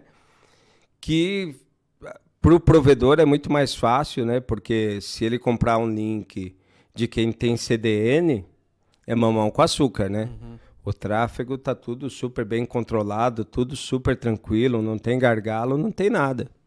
Uhum. Então não tem, não tem segredo. Eu tive lá no Márcio da Aliança esse fim de semana. Uhum. Ele me mostrou o CDN dele, super legal. Então todo mundo que é atendido pela rede do Márcio da Aliança Net está eh, dentro do CDN dele automaticamente. Então não tem nenhum delay de sair para fora para consumir esse conteúdo. Nem gasta a internet. Nem gasta a internet. É. Só que assim, provedor, você tem duas opções: ficar brigando por velocidade. Os grandes players, eles têm dinheiro para comprar hardware mais potente, tá? E você tem o poder de ensinar para o teu cliente, de explicar para o seu cliente que a internet que ele contratou de 100, de 200, 300, 400 ou 500 é o suficiente. Olha, eu tenho 1 GB aqui da W2A Telecom, né? Que é um parceiro nosso aqui, provedor aqui da região de Carapicuíba, fornece esse 1 GB aí pra gente. Assim, eu, pô, vou te entregar 1 GB, Thaleson. Top. Mas sabe que eu não uso, entendeu? Eu devo, pô, cara, a gente passa mais tempo viajando e tal. E aí, como redundância, um outro parceiro tá, me entregou 10 GB de, de internet aqui, né? No, no, no nosso novo projeto que a gente vai montar e tal. É, a minha esposa chegou em mim e eu falei, agora a gente vai ter 10 GB de internet. Aí ela, caramba, então vai pegar lá no fundo agora. ela falou pra mim, cara. E eu falei, eu falei, não, pera aí, é diferente. Então, muitas vezes a gente peca em casa, cara. Olha como eu trabalho com isso, isso é minha vida. E minha própria esposa eu não expliquei como que é. Ela tá com problema de Wi-Fi com o celular dela, não pega. O meu pega, o rádio do meu é bom, pega lá no fundo da casa. O dela não pega, só pega até a metade. E eu não sabia. Agora eu vou ter que colocar uns meshes aqui espalhados para funcionar. Da Max Print ISP. Da Max Print ISP. É isso aí. é, então, é informação. É, é o antigo ditado que casa de ferreira é espeto de pau. É. Não tem muito segredo, né? Ô Gama, eu queria também entrar num assunto legal aqui com você, que eu acho que muito provedor de internet tem dúvida. Inclusive, galera, continuem comentando aí, interagindo, participando tá bom? Vou ler alguns comentários de vocês. Ó, o Bacalá tá presente, o Tony tá presente, o, o Renanzão, o Marcone também tá presente. Um grande abração aí pro, pro Davi. Uh, Telecom Academy também presente. Grandes amigos aqui presentes, então obrigado. Continuem comentando aí, tá, gente? Participando, interagindo. É... É, só reforçando, todos os links dos nossos parceiros estão aqui na descrição do vídeo. Conheçam todos eles lá, tá bom? Fibrasil, Sage Networks, uh, nossos amigos daqui da InfoM Solutions com GBix, certo? E Atos, a Fastlink Telecom, tá a SPSP, todo mundo aqui no link na descrição. Gama, tem algo que eu não consigo entender. E eu acho que muito provedor de internet também não entende. Cara, eu já tentei. Eu sei que eu sou, sou obrigado a entender isso. Mas eu não entendo nada dessas coisas de, de DEFT que se eu comprar por um estado é um valor, se eu comprar por outro estado é outro valor. E aí o cara do Nordeste fala: louco, cara, é muito difícil para mim comprar aqui, eu tenho que abrir empresa em outro lugar. Se eu comprar de fora sai muito caro. Que loucura, cara. Por que existe tanta. Bom, acho que a gente vai muito longe com essa pergunta. Por que existe tanta tributação assim? Mas você pode explicar um pouco pra gente como é que funciona essa, essa cadeia de, de impostos? Vamos lá, sem problema nenhum. Eu vou tentar explicar de forma rápida e sucinta, porque senão vai criar um emaranhado na cabeça dos provedores, né? É. Porque realmente o, o sistema tributário do país ele tem algumas regras que que tem muita dificuldade de interpretação realmente, né? Teve algumas multinacionais que já entraram no país e saíram do país justamente pela questão fiscal, né? Caramba. né? Elas não conseguem acompanhar, elas não conseguem nem explicar para a matriz dela fora por que, que a gente trabalha dessa forma. Mas, para simplificar, você tem dois tipos de impostos hoje. Tá? Você tem o DIFAL e você tem a substituição tributária. O DIFAL você paga quando você é contribuinte, mas você está usando para, é, você está comprando para uso e consumo. A substituição tributária você paga quando você está comprando para revender, tá? Ah, o Loucos da Telecom vai começar a revender fibra. Então, ao invés de pagar o DIFAL, o Loucos da Telecom vai pagar a substituição tributária. É, no, na, em 2010, 2009, 2010, eu acredito, foi criada a Lei dos Portos. Para que, que foi criada a Lei dos Portos? A Lei dos Portos foi criada justamente para balizar o um imposto em todos os estados de produtos importados. Então, tudo que é importado chega no país com 4% de CM, né? se não tiver nenhuma interferência, nenhuma industrialização. Então, do Oiapoque ao Chuí, eu tenho que vender 4% de CM, o que eu não tenho nenhuma interferência no produto. Vamos falar que eu comprei ONU, ONT, máquina de fusão, splitters, adaptadores, conectores, tudo da China. Uhum. E aí eu não fiz nenhuma interferência nesse produto, né? Que eu tornei ele, é, que, eu, que eu consegui deixar uma porcentagem dele com uma industrialização para ele se tornar um produto nacional. Então ele sai com 4% de CM. Quando ele sai com 4% de CM, o provedor tem que recolher o DIFAL, né? É, o que, que é o DIFAL? O DIFAL é a diferença de alíquota. Se eu saio com 4, ele tem que recolher eh, tem que recolher o restante. Você pega alguns estados, por exemplo, como o Rio de Janeiro, ele tem uma diferença, porque normalmente a maioria dos estados a diferença de alíquota é 14%, né? No Rio de Janeiro, se não me falha a memória, é 15, porque tem taxa de pobreza tal, tudo mais. Caramba, tem isso. Também. É, essa é a diferença de alíquota. Então, quando você compra um produto que ele não sofreu nenhuma interferência é, aqui no país, ele normalmente sai com 4%, do Oiapoque ao Chuí. Qual que é a diferença, às vezes, de você receber um produto com 4%? O que seria essa interferência? Não recebeu nenhuma interferência? É, é, é, quando você, por exemplo, no passado se chamava PPB, né? É que você beneficia o produto de alguma forma. Hum, tá. Entendeu? Tá. Você é um fabricante ou você tem uma linha de produção que você vai beneficiar o produto de alguma forma. Uhum, Se eu beneficiar esse produto aqui dentro de, uma, de alguma forma, a alíquota dele deixa de ser 4 e pode passar para 12. Nossa. Né? Entendi. Entendi. Tá, mas assim, é, são casos raros, né? Uhum. A gente trabalha com importação e distribuição, esse é o nosso core business. Tem alguns produtos que a gente realmente consegue fazer é, alguma tratativa no país e outros não, tá? E aí, quando a gente consegue fazer, a, é, tem esse benefício fiscal. Uhum, tá? Uhum. Aí entra numa linha de produção, é feita a alteração, o beneficiamento que precisa para o produto ser vendido. Uhum, tá? Uhum. É, quando tem, você sai com 12. Só que quando você sai com 12 do sul, sudeste para centro-oeste, norte e nordeste, vira 7. Eu já tô ficando confuso já. Vamos falar que para sul-sudeste, Tá, você trabalha com 12% de CM, tá bom. tá?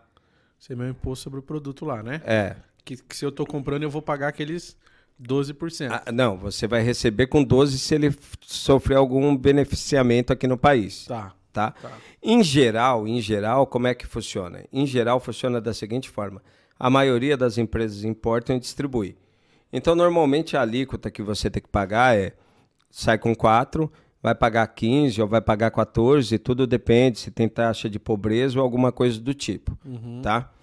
Aí você fala assim para mim, pô, eu queria que saísse direto destacado na nota o DIFAL. Não vale a pena. Por que, que não vale a pena? Eu tô entendendo 7% ainda, mas eu vou deixar vocês. tá. O 7% é um caso esporádico. Não, Poucas sim, pessoas sim. fazem, entendeu? Aham, não, sim, sim, entendi. Mas assim, isso é desde que o mundo é mundo. Uhum. Mas eu acho que é muito mais fácil a gente se ater nos 4%, Uhum. porque a grande maioria trabalha assim. Uhum. Então vamos lá. Por que, que não vale a pena eu sair com default destacado para o teu provedor lá na Paraíba? Por quê? Por quê? Porque acontece o seguinte, quando eu jogar alíquota de 14%, por exemplo, de default que falta, né? Eu saio com 4. Para o seu estado na Paraíba, por exemplo, é 18%. Então eu vou ter que compensar com 14%, tá? Uhum. Quando eu faço essa compensação com 14%, eu aumento toda a cadeia de impostos, transporte, comissionamento, tudo que está no meio. Então vamos supor, por exemplo, que você é um vendedor da Max Print ISP, Uhum. né? Aí você vendeu um produto por 100 reais para um cliente. Aí o cliente falou assim, eu quero com DIFAL recolhido. Ah, você quer com DIFAL recolhido? Quero. Então tá, então a gente vai ter que fazer a seguinte conta, tá? Eu vou adicionar os 14% do DIFAL, não vou? Uhum. Beleza. O frete estava em cima de 100 reais, né? O frete era 5% em cima de 100. Agora o frete vai ser 5% em cima de 114. Entendi. O IPI era 9,75 em cima de 100. Agora vai ser 9,75 em cima de 114. O seguro da carga, a mesma coisa. A comissão do vendedor, a mesma coisa. O PiscoFins também. Então, quando você compra para pagar o para pagar já com DIFAL pago, ao invés de você estar pagando 14, você está pagando em torno de 22, 23%. E quando você compra sem o DIFAL destacado, aí você paga o DIFAL à parte na sua região e você consegue chegar com a mercadoria com preço mais competitivo. Entendi, entendi. Você entendeu? Entendi, entendi, entendi. Ficou claro? Sim, sim, sim. Então tá. entender um pouco. Então é o seguinte, o que que acontece? Você tem duas opções. Opção A. Ah, eu quero com DIFAL. A maioria não faz se você tiver inscrição estadual. Eu não faço. Dá muito trabalho para fazer, o cliente vai pagar mais. Ah, nem falei aí da taxa financeira, tá? Caramba. E a gente só tá aqui, simulou 100 reais. As compras geralmente é acima de 10 Eu- mil, né? Vamos falar, por exemplo, que eu simulei 100 reais em cima de um pedido à vista. Vamos falar que eu tivesse simulado em cima de um pedido a prazo. Então você coloca os 22%, e se esse pedido tiver, por exemplo, em 10 vezes, aí você coloca, vamos ser gentil, vamos colocar 1% ao mês, vamos colocar mais 10%. Nossa. Quando a gente colocar mais 10%, o preço da mercadoria subiu de novo. Subiu o frete, subiu a comissão, subiu tudo. Toda a cadeia. Nossa. Aí vai, sabe para quanto? Vai para 25, 30. Entendeu? Aham. É uma loucura. Então o cara ele tem que recolher o imposto lá no ideal no estado dele, ele pagar lá De no- preferência no estado dele vai ser mais competitivo para ele. porque ele só vai É o que a gente sempre tenta explicar, né? A pessoa às vezes quer com o DIFAL recolhido e a questão do DIFAL recolhido às vezes não é a melhor opção para ele. A gente sempre tenta explicar isso. Uhum. Você explica, se o cara quiser pagar mais é com ele, né? Então, se ele não tiver inscrição estadual, aí eu eu vendo já com todos os impostos inclusos, né? Uhum, uhum. Agora, se ele tiver inscrição estadual, eu vendo sem DIFAL. É, e ele. Aí ele recolhe. Ô Gama, tem alguma estratégia que eu vejo muitos fabricantes, inclusive, fazendo, que de repente, não sei se, se o provedor também pode fazer, que o pessoal abre empresa em outros estados, aonde tem um imposto menor, e aí ele fatura esse produto por esse estado e manda lá pro, pro estado dele, ou pra empresa dele. Isso, isso é legal? Isso... Isso. Eu acredito que sim, né? Porque o cara só abriu uma empresa em outro estado e ele tá comprando por lá e pronto e acabou. Na minha cabeça aqui, né? e pronto e acabou. É, tem, tem algumas tem algumas ativi tem um- alguns tipos de negócio que você pode fazer que pode ser evasão de divisa, né? Então tem que tomar muito cuidado com isso, porque Entendi. se a Secretaria da Fazenda do Estado do, do cliente identificar que você está comprando em estado e você está passando para outro estado e está se beneficiando desse imposto que você deve para dentro do estado, você é autuado. Caramba, entendi. Entendi, Entendeu? Entendi. Então, por isso que hoje os fabricantes abrem CNPJ em todos os estados, abre filial em todos os estados, monta estoque, não, todos generalizando, mas monta estoque e na maioria deles ali e fatura direto daquele estado pro cara. Ali ele estaria estaria ok. Então, é muito difícil o fabricante ter em estoque nos 27 estados da nação. Aham.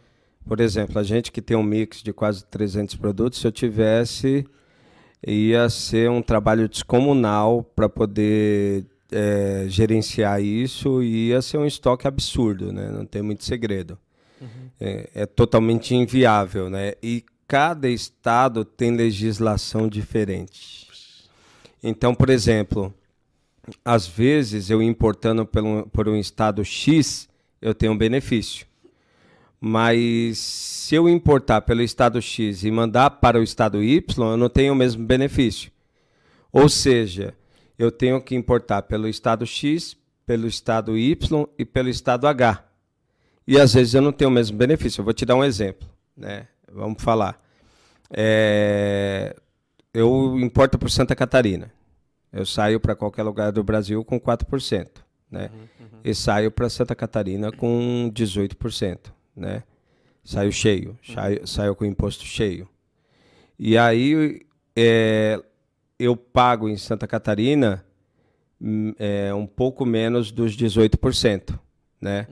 Já em Minas Gerais, é, se paga muito próximo dos 18%, que praticamente inviabiliza importar por Minas Gerais, para vender para dentro de Minas.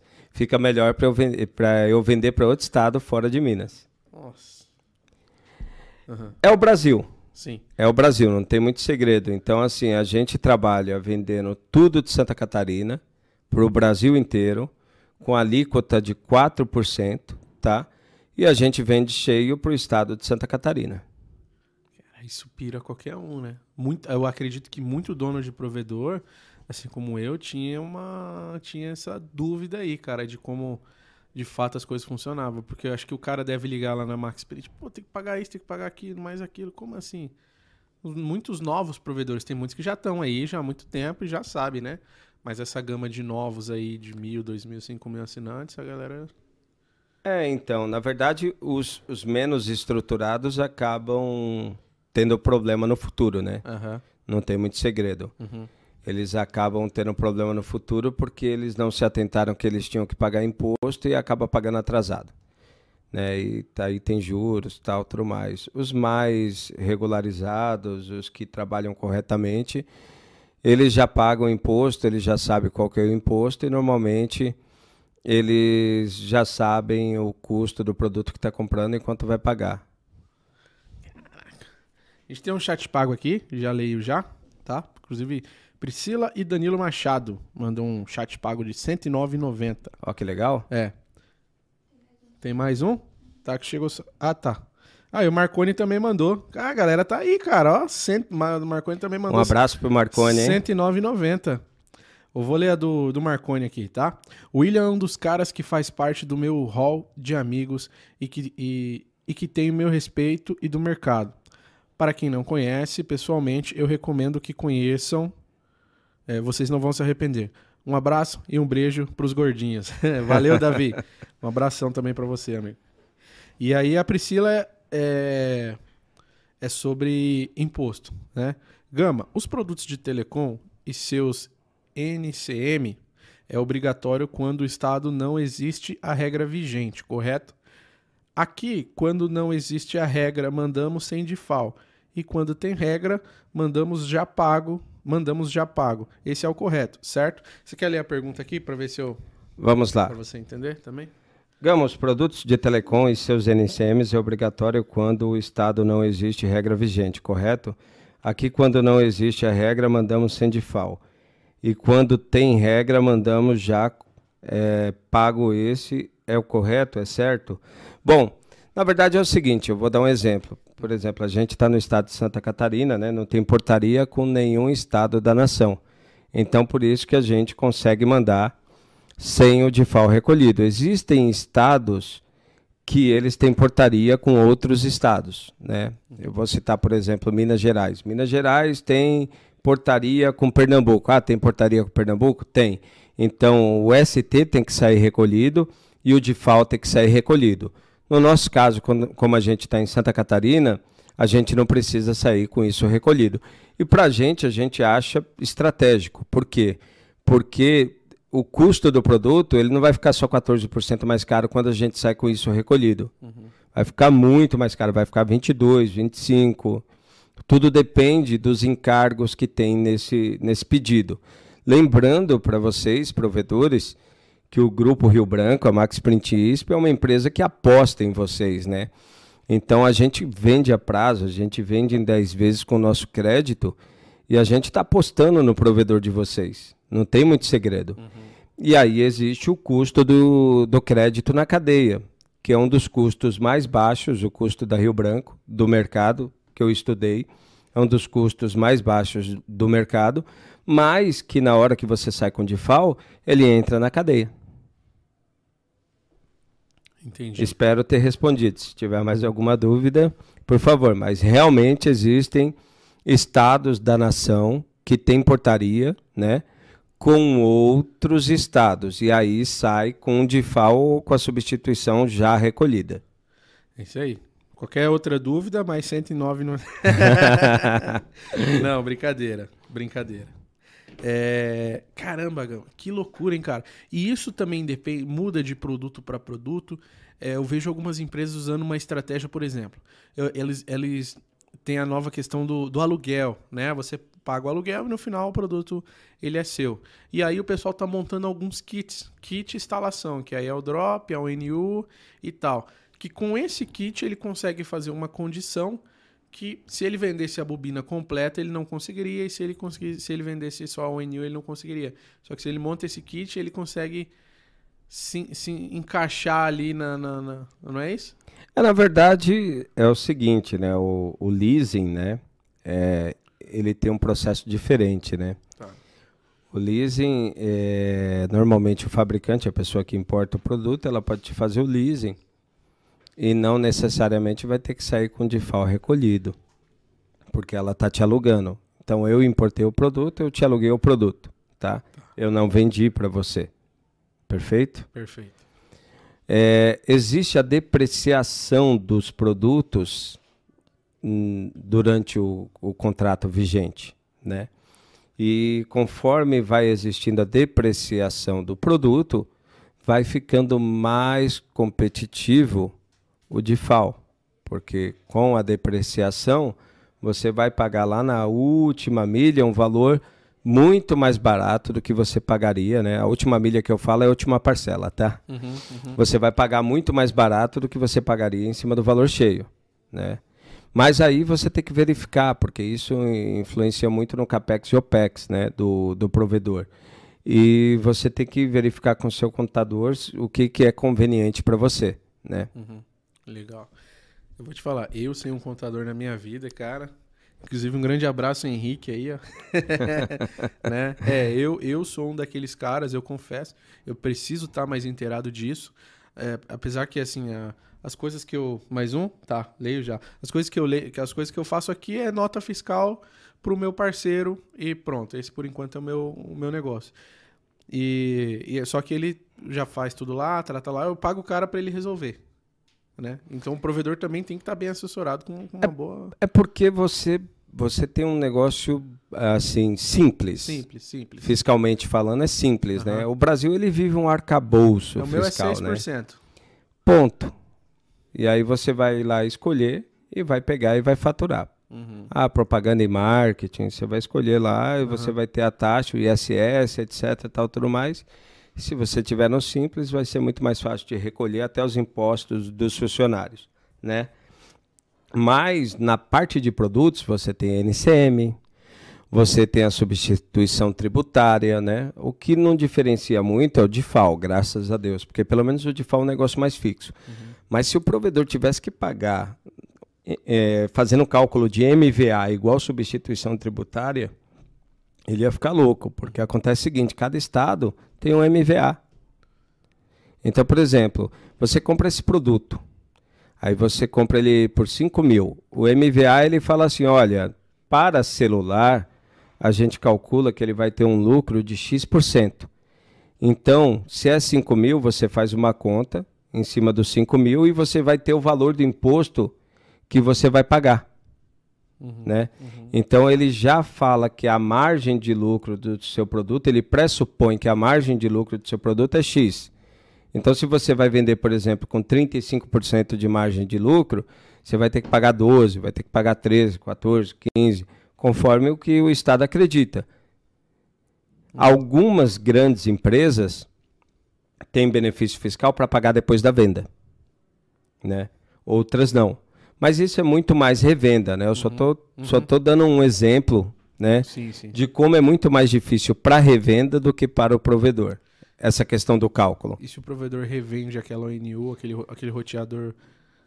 Então, venda de ativo é uma coisa, né? Tá. Venda de ativo é uma coisa. Quando você tem um produto que você está pegando e vendendo para uma pessoa, né? Você está transferindo aquele ativo. Uhum. Agora, quando você realmente vai fazer uma revenda, aí você tem que se quadrar como é substituição tributária. Agora, quando você comprou o produto, usou e está vendendo, é outra história. Caraca. É muita coisa, né? É muita coisa. E tem uma. Bom, eu. Você me conhece, sabe que eu, para política, eu sou zero. Sou neutro. Não... É, tem um candidato que eu sei imitar bem, mas eu não vou imitar ele aqui, não. A gente é. Eu, eu, sabe muito bem, eu sou. Você sabe que nos negócios eu sou apartidário, é igual né? futebol, né? Na verdade, eu não sou apartidário. Se ligar um cliente agora aqui e falar para mim tá ok e for comprar, eu falo tá ok. Se falar veja bem companheiro, eu falo veja bem companheiro. companheiro. E, e para mim tá. Sou corintiano, sou São Paulo, sou, sou Santista, sou, sou Flamengo. Sou tudo, para mim não tem problema nenhum. O que a gente quer efetivamente é fazer negócio. Até porque o voto é secreto. É, as paixões, com exceção de futebol, né? E a esposa que tem em casa, elas passam, né? Uhum. E os filhos, né? As paixões, elas passam e, e o que fica realmente é a obrigação que a gente tem, o comprometimento que a gente tem com a empresa que a gente trabalha. Então, normalmente eu não envolvo. Muita gente me pergunta para quem que eu voto, para quem que eu não voto. Eu falo, eu voto para quem você votar e tá tudo certo. É, o voto é secreto. Na hora você faz o seu voto. Mas entrei nesse assunto porque tem uma, uma deputada, não lembro, é, candidata à presidência, que ela quer fazer um imposto, imposto só, único. É, um imposto único. É. Tirando política. Igual os Estados Unidos. Tirando política disso tudo aí. É interessante isso, cara? Ou não? Ou é também uma. Olha, é super interessante. Não tem.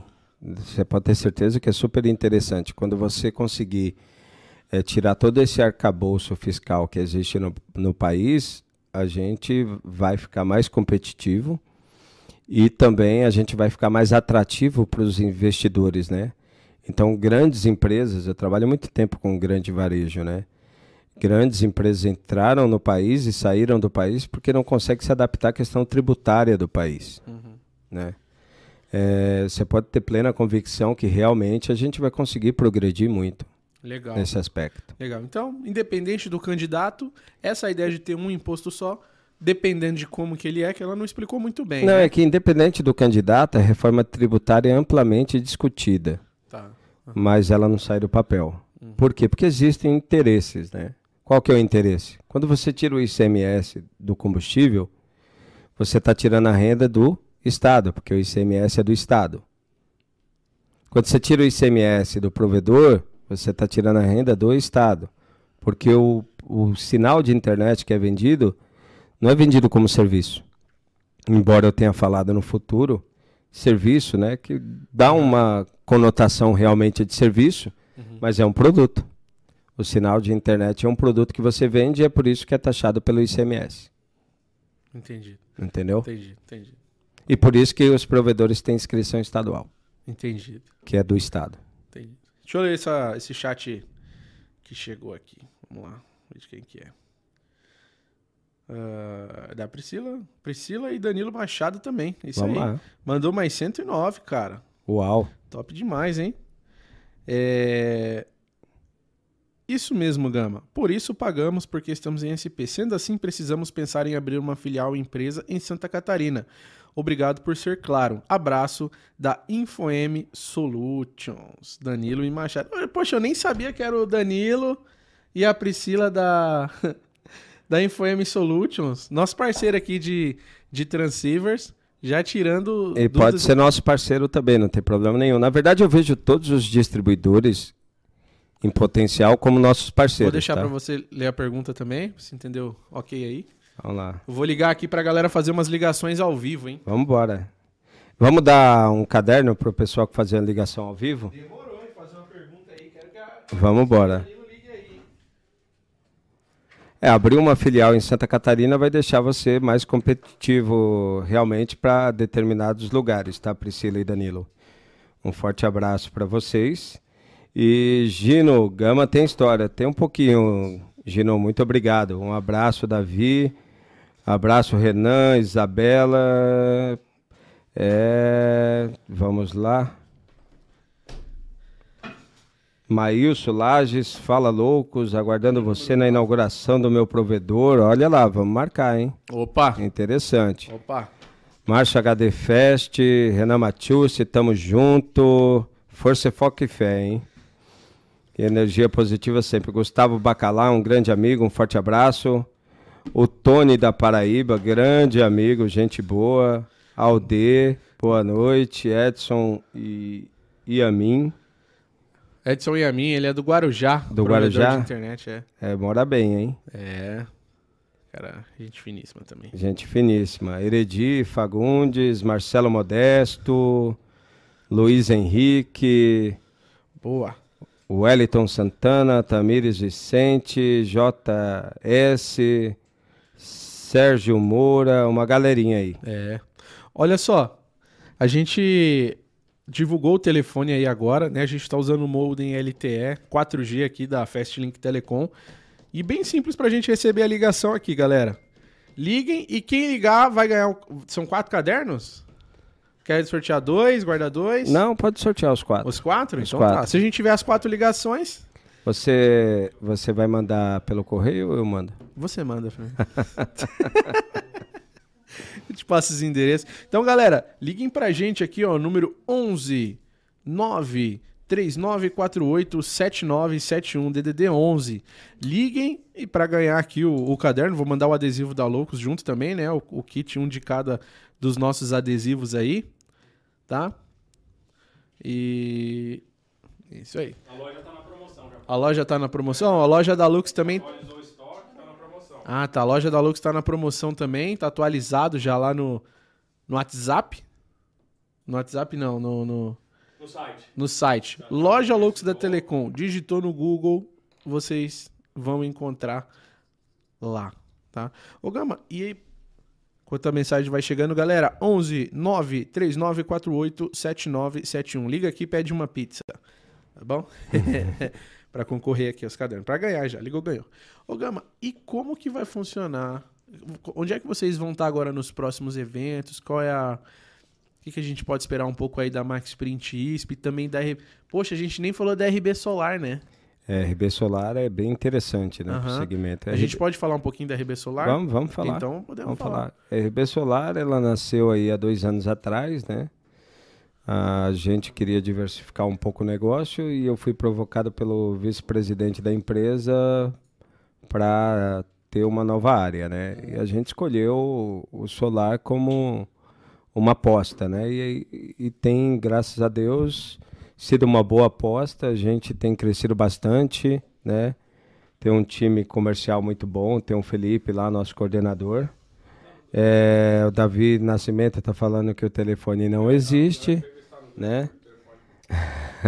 O Rafael ligou errado aí. Será que não pagou o chip, Rafa? Ixi, será que teve esse? Será que não pagou o chip? Liga aqui, Rafa, pra gente. Ah, meu irmão vai fazer o teste aqui. E Gabi, será que você digitou errado aí? E aí a gente tem tido uma boa aceitação né, nesse segmento, tem vendido muito no. Agora foi. Tá ok, é o mesmo número, Rafa? Qual- Eu, isso é eu. Putz, eu desliguei. O meu tá. Às vezes era você. É. Liga de novo. Liga aí. de novo aí, hein, que ele desligou. É isso aí. 11. DDD 11, tá? 11 9 39 48 79 71. Liga de novo aí. Liga de novo. Aí, pô, cara, 011, hein? 011. liga aí, Edson. Tá, cara. Tá bombando, né? Um segmento muito legal, bacana, sustentabilidade pura, é bem conveniente.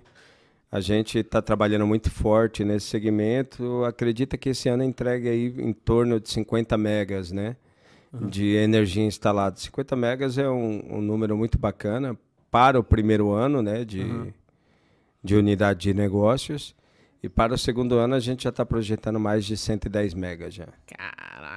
É muita coisa. Não é o mesmo mega da velocidade, né? Não, é diferente, né? Mega é de megawatts, né? Aham, aham. Entendi. Mas é bem parecido, né? Kilobytes, megabytes. Vocês, vocês participaram agora de uma feira. Vocês participam da Expo ISP Solar também, né? Expo Brasil Solar. Expo Brasil Solar, Expo ISP, né? Aham, A gente participa aí das 24 feiras que a expedição fez está fazendo esse ano por todo o país. Uhum. Olha lá, chamada, hein? Vamos ver. Alô? Desligou. Liga de novo, liga de novo. Vocês também participaram da Expo, mas participaram também forte numa feira da, de, uma, de solar também que teve aqui em São Paulo, né? Ah, a gente participou da Intersolar, né? Intersolar foi um sucesso, deu 44 mil pessoas, né? aham. Passando pelo evento. Fora- Só que assim, vocês chegaram, chegou, vou dizer, chegou recente com a, com a RB Solar, só que a RB Solar já tá uma monstra também, igual a Expo, a, igual a Max Print e ISP, né, cara? O Felipe lá, o, o Regis, né, Felipe Regis, É, isso aí. assim. O nosso amigo Rachid chama ele de trifásico. o nosso amigo trifásico também tá dominando lá, não tá não? Tá, tá dominando bastante. Tá entendendo bem. E como é que tá esse time de solar lá, cara?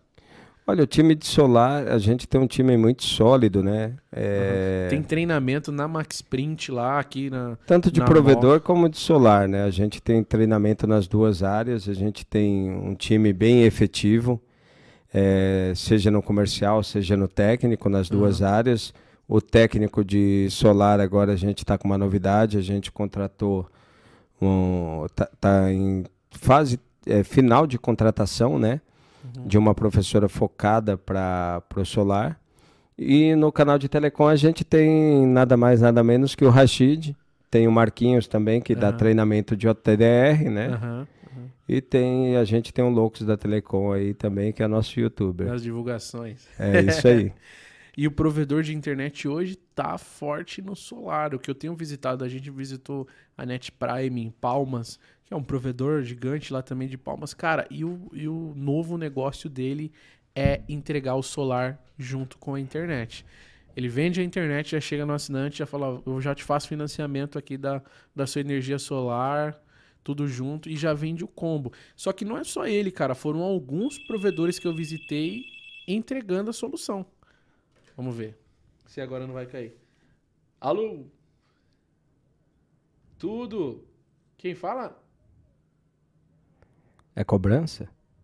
Ô, ô, opa, João Paulo. Peraí, peraí. Vou, vou pôr você ao vivo aqui. Tamo ao vivo, João Paulo. Fala de novo. Opa, boa noite, boa noite, Thales, boa noite, Gama. Boa É noite. Paulo de São João do Arraial, Piauí, da IP Connect. Ô, diretamente do Piauí, hein, cara. Pô, Obrigado, saudade do Piauí, hein? Muito boa a terra aí. Gostaria de parabenizar aí o grupo é, Rio Branco, em nome da Max Print Isper, que são produtos excelentes, entendeu? São produtos a, a baixo custo, mas de alta qualidade que atende os pequenos provedores. Obrigado, cara. Obrigado. Obrigado. Como que é o nome do provedor mesmo? IP Connect, né? IP Connect. Pô, que legal, cara. E me fala uma coisa. Você tem uma pergunta também pra fazer pro Gama? Não, a, a ligação é mais para parabenizar o Gama é, pela, pela iniciativa, entendeu? Disponibilizar os produtos de excelente qualidade, entendeu? Maravilha. Do imposto a gente já estuda há muito tempo, a parte de legalização estuda há muito tempo, e produtos também, né? Maravilha, a gente agradece muito. Na verdade, a gente faz com todo cuidado para vocês realmente, porque a gente sabe que o produto sendo de qualidade você vai colocar na casa do cliente e vai poder ficar tranquilo, tá? Muito obrigado pelo feedback, é muito satisfatório escutar isso. Hoje, é, o governo fala muito em conectividade, fala muito em incentivo das grandes, mas hoje quem leva a uma boa parte de conexão, o pessoal que está lá na última milha, somos nós, pequenos provedores, entendeu? É Comunidade distante, que não chega nem sinal de celular, a gente leva a fibra até lá, coloca a internet via fibra ótica, vê o cliente se comunicando em alta velocidade, aonde não pegava nem sinal de telefone. É verdade, de fato, o provedor regional né? Muito obrigado. Provedor regional como você, meu amigo, é, ajudou a gente a superar a pandemia que existiu no país, né? A gente conseguiu é, ultrapassar essa barreira, né? É, Foi um momento difícil da economia, foi um momento difícil para vários empresários no país, mas graças a Deus a gente ajudou o país a continuar de pé com o segmento de telecom, porque enquanto todo mundo estava em casa trabalhando, tinha o time de telecomunicações, de técnicos, né? Todo na rua trabalhando e vocês também correndo atrás para chegar mais longe, lá na casa do cliente, onde normalmente as grandes teles não chegam. Parabéns, muito obrigado, viu? Tá tudo bem, o grupo de vocês está de parabéns, tá? Produtos excelentes. Muito obrigado. Depois a gente vai precisar pegar seus Vou dados para a gente o- te mandar o nosso caderninho, tá bom? Da Max Print ISP e RB Solar. Tá ok. Vou pegar agora, meu amigo. Fa- fala o seu WhatsApp aí pra mim entrar em contato com você. depois. Agora vai. Quem sabe faz ao vivo, né? Pode falar de novo?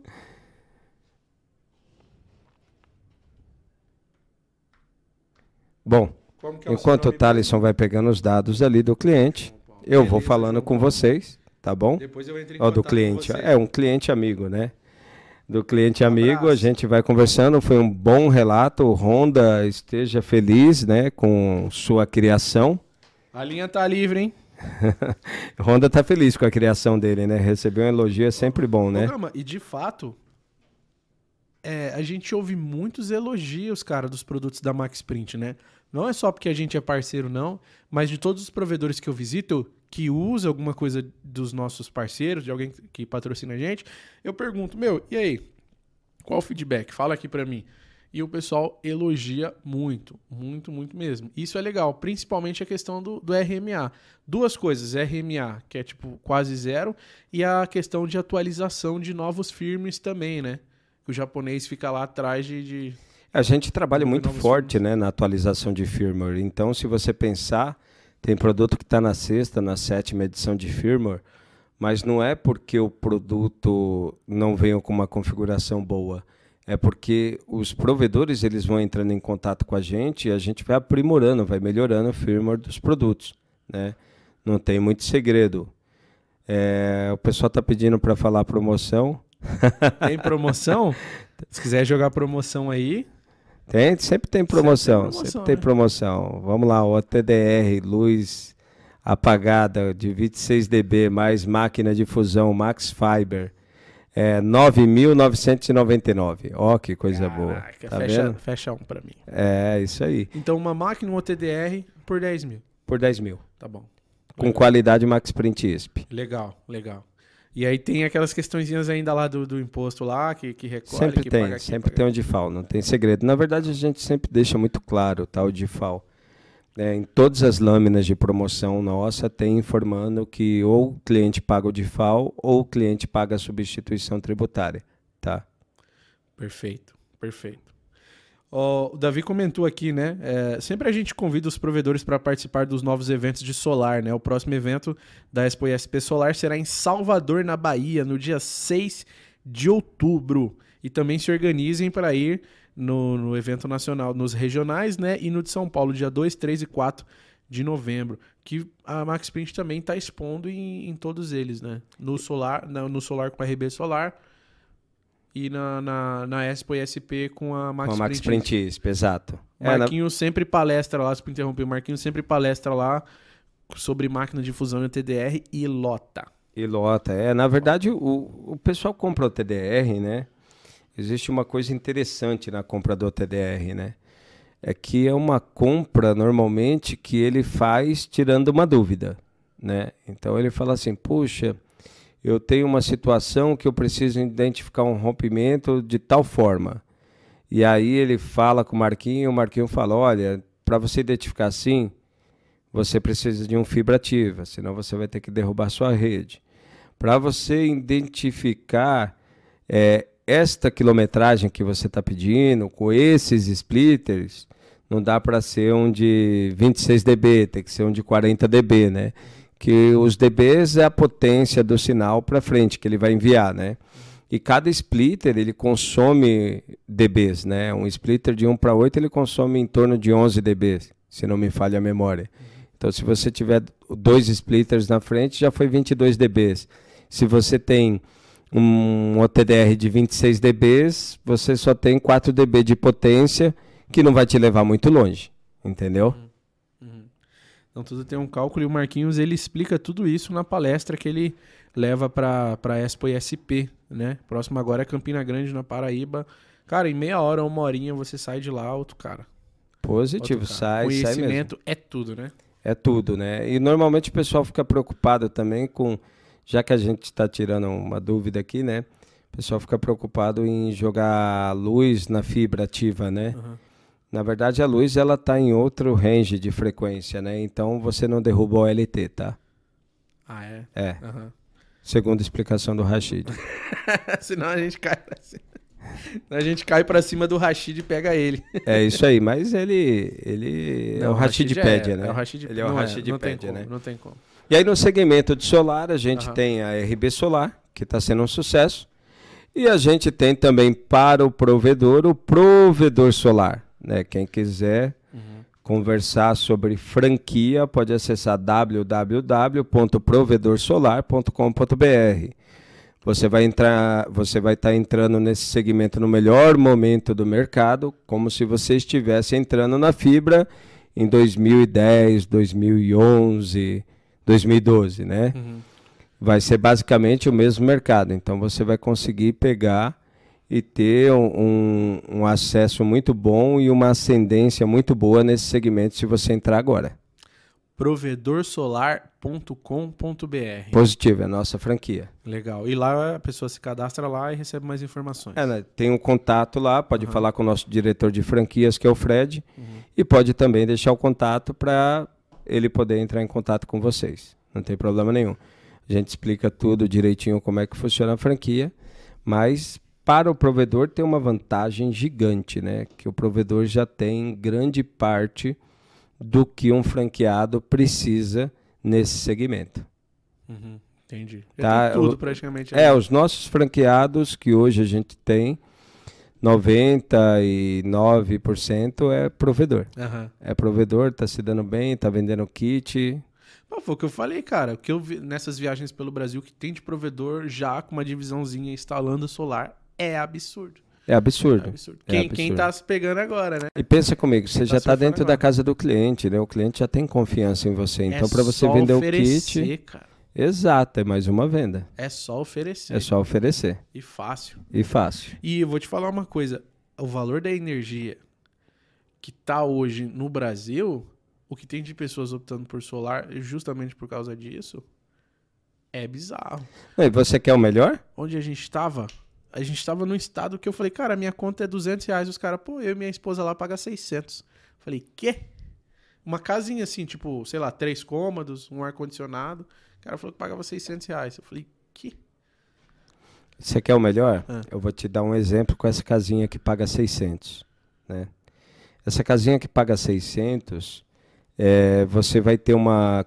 Se você financiar o kit, você vai pagar algo próximo de 650, 700 reais já com o mínimo da conta de luz.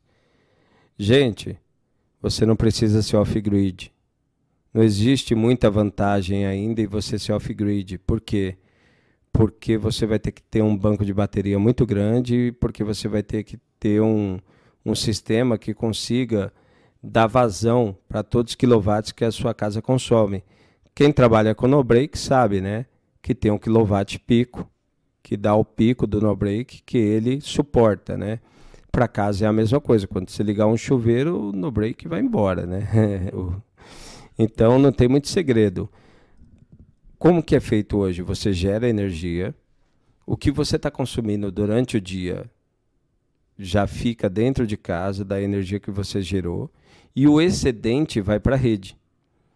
Quando não tem mais sol, normalmente você gera das 6 da manhã até as 6 da tarde. Quando não tem mais sol, você começa a pegar aquela energia que você jogou na rede da empresa de energia e você começa a utilizar aquela energia. E tem outra vantagem: você pode gerar energia extra e você pode usar em outra casa também, que esteja no mesmo CPF que o seu, dentro da mesma rede. Tá? Tem uma série de vantagens e digo mais para vocês: em 20 anos, eh, depois de pago o kit, você tem um retorno financeiro em torno de que numa conta de 600 reais, em torno de 580 a 640 mil. Nossa. É muita coisa. É muita coisa. Esses números eu tenho de cor, por quê? Porque a gente tem uma conta em cima de 300 que aí a gente vai multiplicando, Aham, aham. entendeu? É muito. Um kit hoje para uma casa. Aquela casa que eu morei lá em Sorocaba era ia dar uns 30 mil, não era? Para instalar um kit lá, básico. Quanto você consumia de energia? 300, 400? Menos. Lá, lá era também uns 250 de energia por mês. Vou falar que é 300. Tá. Com instalação vai sair em torno de 15 mil reais. Caraca. É, é quase nada. É quase É nada. quase nada. É quase nada, é muito bom. Aham. É, é um, um computador. É um...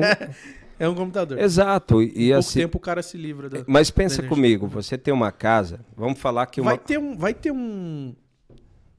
Isso é importante pra mim não esquecer. Vai mudar algo na lei agora que se, a- se a pessoa instalar até o final desse ano, ou é do ano que vem, ela vai ter um benefício. Não vai? Durante 10 anos.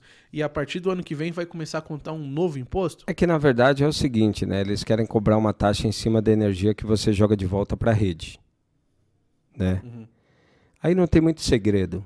É, você não vai jogar toda a energia de volta para a rede, porque você vai consumir uma grande parte dessa energia durante o dia. Então só vai ser taxado aquilo que é o excedente, né? Então não impacta tanto. Uhum. né? Mas quem quiser comprar o kit esse ano pode comprar, é rbesol.com.br.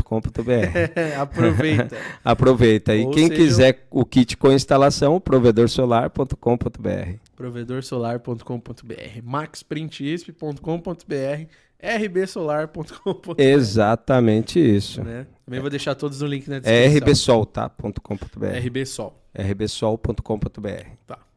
Gama, o pessoal deve estar meio acanhado aí de ligar.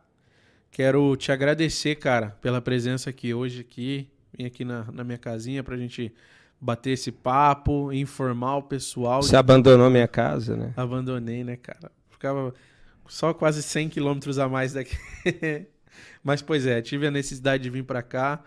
E te agradeço muito, cara. Primeiramente pela amizade, parceria, né? Carinho também. E por vir aqui bater esse papo comigo.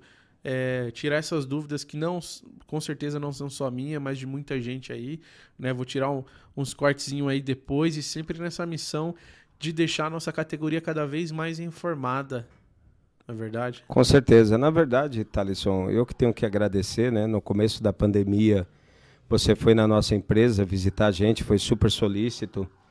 A gente tinha dificuldade de vender à vista né, para os clientes e era um momento difícil, as pessoas não sabiam o que ia acontecer.